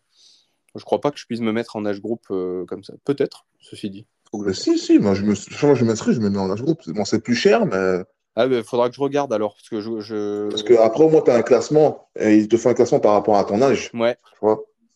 eh ben, je vais Ça, regarder. c'est top. Je vais regarder si je peux faire ça, parce que jusqu'à présent, j'ai toujours fait les courses avec des groupes où euh, Non, parce que, attends, j'étais limité un open, peu euh, par le groupe, et puis on faisait beaucoup la queue. Enfin, ben je oui, me sentais pas à fond, tu vois. Et là, je- et au- autant sur 21, je me plains pas, parce que même si je suis pas à fond, je sais que je suis pas fait pour performer, pour faire un temps là-dessus, tu vois. Mais sur 5, non, non, c'est tellement facile. Enfin, c'est tellement facile. Tout est relatif parce que quand je serai à, à, à 180 pulses tout, tout du long, je sais pas ce que ça va donner, tu vois. Mais, euh, mais j'ai envie de tester, tu vois, en mode performance, vraiment. Donc, euh, bah avec, avec plaisir. Après, oui, comme tu as dit, sur, sur, sur les 21 bornes, il faut vraiment un entraînement spécifique. Après, le plus court ne veut pas dire le plus facile. Parce que bon, tu pars vite et tu arrives vite. Donc, c'est un autre d'entraînement. Mais, mais, euh, il y a moyen. Je pense que si tu regardes maintenant, là, si on regarde maintenant, il y a, il doit y avoir des places en âge groupe, même en élite. Hein. Là, j'avais fait, euh, j'avais fait la Stadium, donc la deuxième année, j'avais fait en élite. ah ouais. Eh ben, je vais, Donc, je- bon, c'était plus cher, mais je l'avais fait en élite. Et je au moins, tu si es je confort. peux changer parce que moi, j'avais pris un pack trifecta, mais qui me mettait Ouais. trois courses en open. Je vais voir si, euh, Ah, si, je peux, euh, si je peux le transformer, quitte à payer. Ouais, parce que tu es plus confort après. Il y a moins, et tu fais pas la queue. Euh, Enfin, tu pars avant tout le monde. Si tu veux, les obstacles sont pas dégueulasses, sont pas sales, remplis de boue de gadou et tout ça. Exact, ouais. Parce que là, tu es dégoûté. Voilà, les Parfois, tu as des obstacles que tu as passé 15 fois sur les autres courses, ils sont pleins de boue, et tu vas faire des burpees sur un pont de singe tout bête, quoi, tu vois. Ça, c'est horrible. Et, et là, je crois qu'ils ont, ils ont changé la, la formule, je crois. hein. Je crois qu'ils ont mis. Maintenant, tu as le choix entre burpees ou Ah oui, ils rajoutent un peu de course. non, ouais, c'est des, des penalty loops, c'est des, euh, des boucles de pénalité où tu vas faire un aller-retour de 150 mètres, 200 mètres avec une chaîne, avec la fameuse chaîne, euh, par exemple. Ou parfois, euh, je crois qu'à Morzine, justement, euh, il y avait euh, l'Olympus, là, celui que je voulais absolument passer et que j'ai recommencé. Il y avait la possibilité de faire une penalty loop, mais tu montais une pente sur, en gros, le bas d'une piste de ski de, je sais pas, 200 mètres, Ouais. mais hyper raide. Il fallait redescendre après. Euh, non, j'ai refait l'Olympus, quoi. pas possible. Et euh, ouais, donc, euh, donc ouais, je te, je te tiendrai au courant avec les dates. Le, le 21, la Beast et la Super, je vais les faire un peu en, en accompagnant les groupes de copains. Je j'ai pas Ouais. l'ambition de faire une grosse perf, même si je vais me donner, bien sûr. Mais le 5, je veux voir ce que ça donne à fond. C'est l'objectif. Et je pense que euh, j'ai pas envie de d'être accompagné par des gars pas déterminés. Tu vois, il faut le but, c'est de finir quoi. Euh, quand t'es un groupe qui, sinon c'est chiant. Sinon tu, ça te frustre après. Donc euh, ouais, c'est ça. Tu sais que tu pourrais finir plus vite. Tu sais pas vraiment à, quel point tu, tu, peux performer. Alors bien sûr, on, on, va pas les gagner ces courses. Tu vois, tu vois les physiques des mecs qui, qui gagnent, comme tu l'as dit tout à l'heure, c'est des marathoniens grimpeurs globalement physiquement. Tu vois. Mm.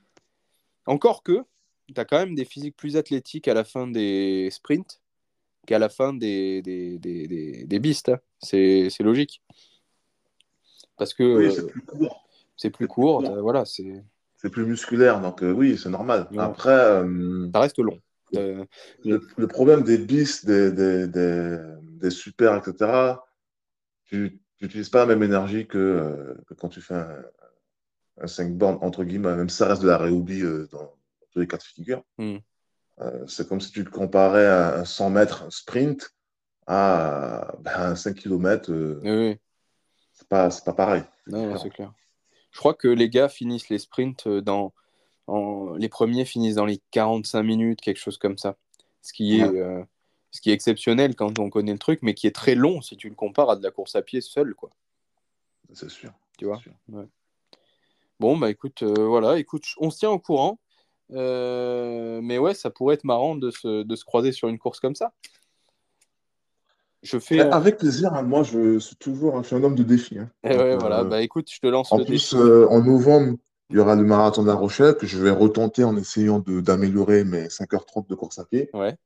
Donc, donc oui, je serai déjà dans le jus de la course à pied, donc. cool. Donc, tant mieux.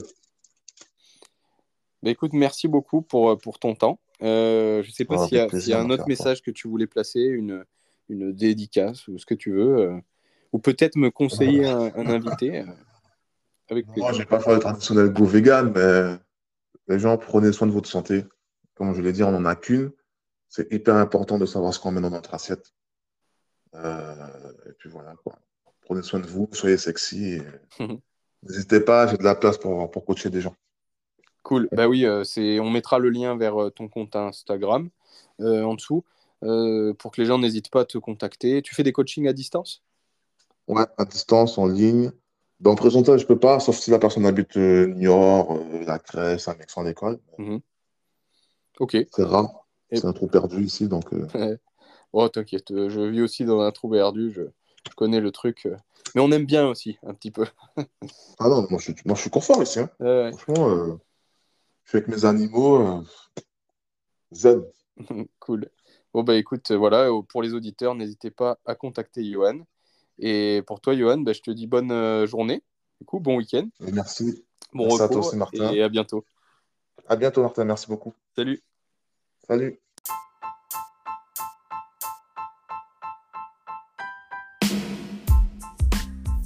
Merci d'avoir écouté cet épisode jusqu'au bout. S'il vous a plu, n'oubliez pas de nous laisser une évaluation positive sur les applications de podcast ou à défaut un pouce bleu sur YouTube fera très bien l'affaire, en plus d'un petit commentaire positif.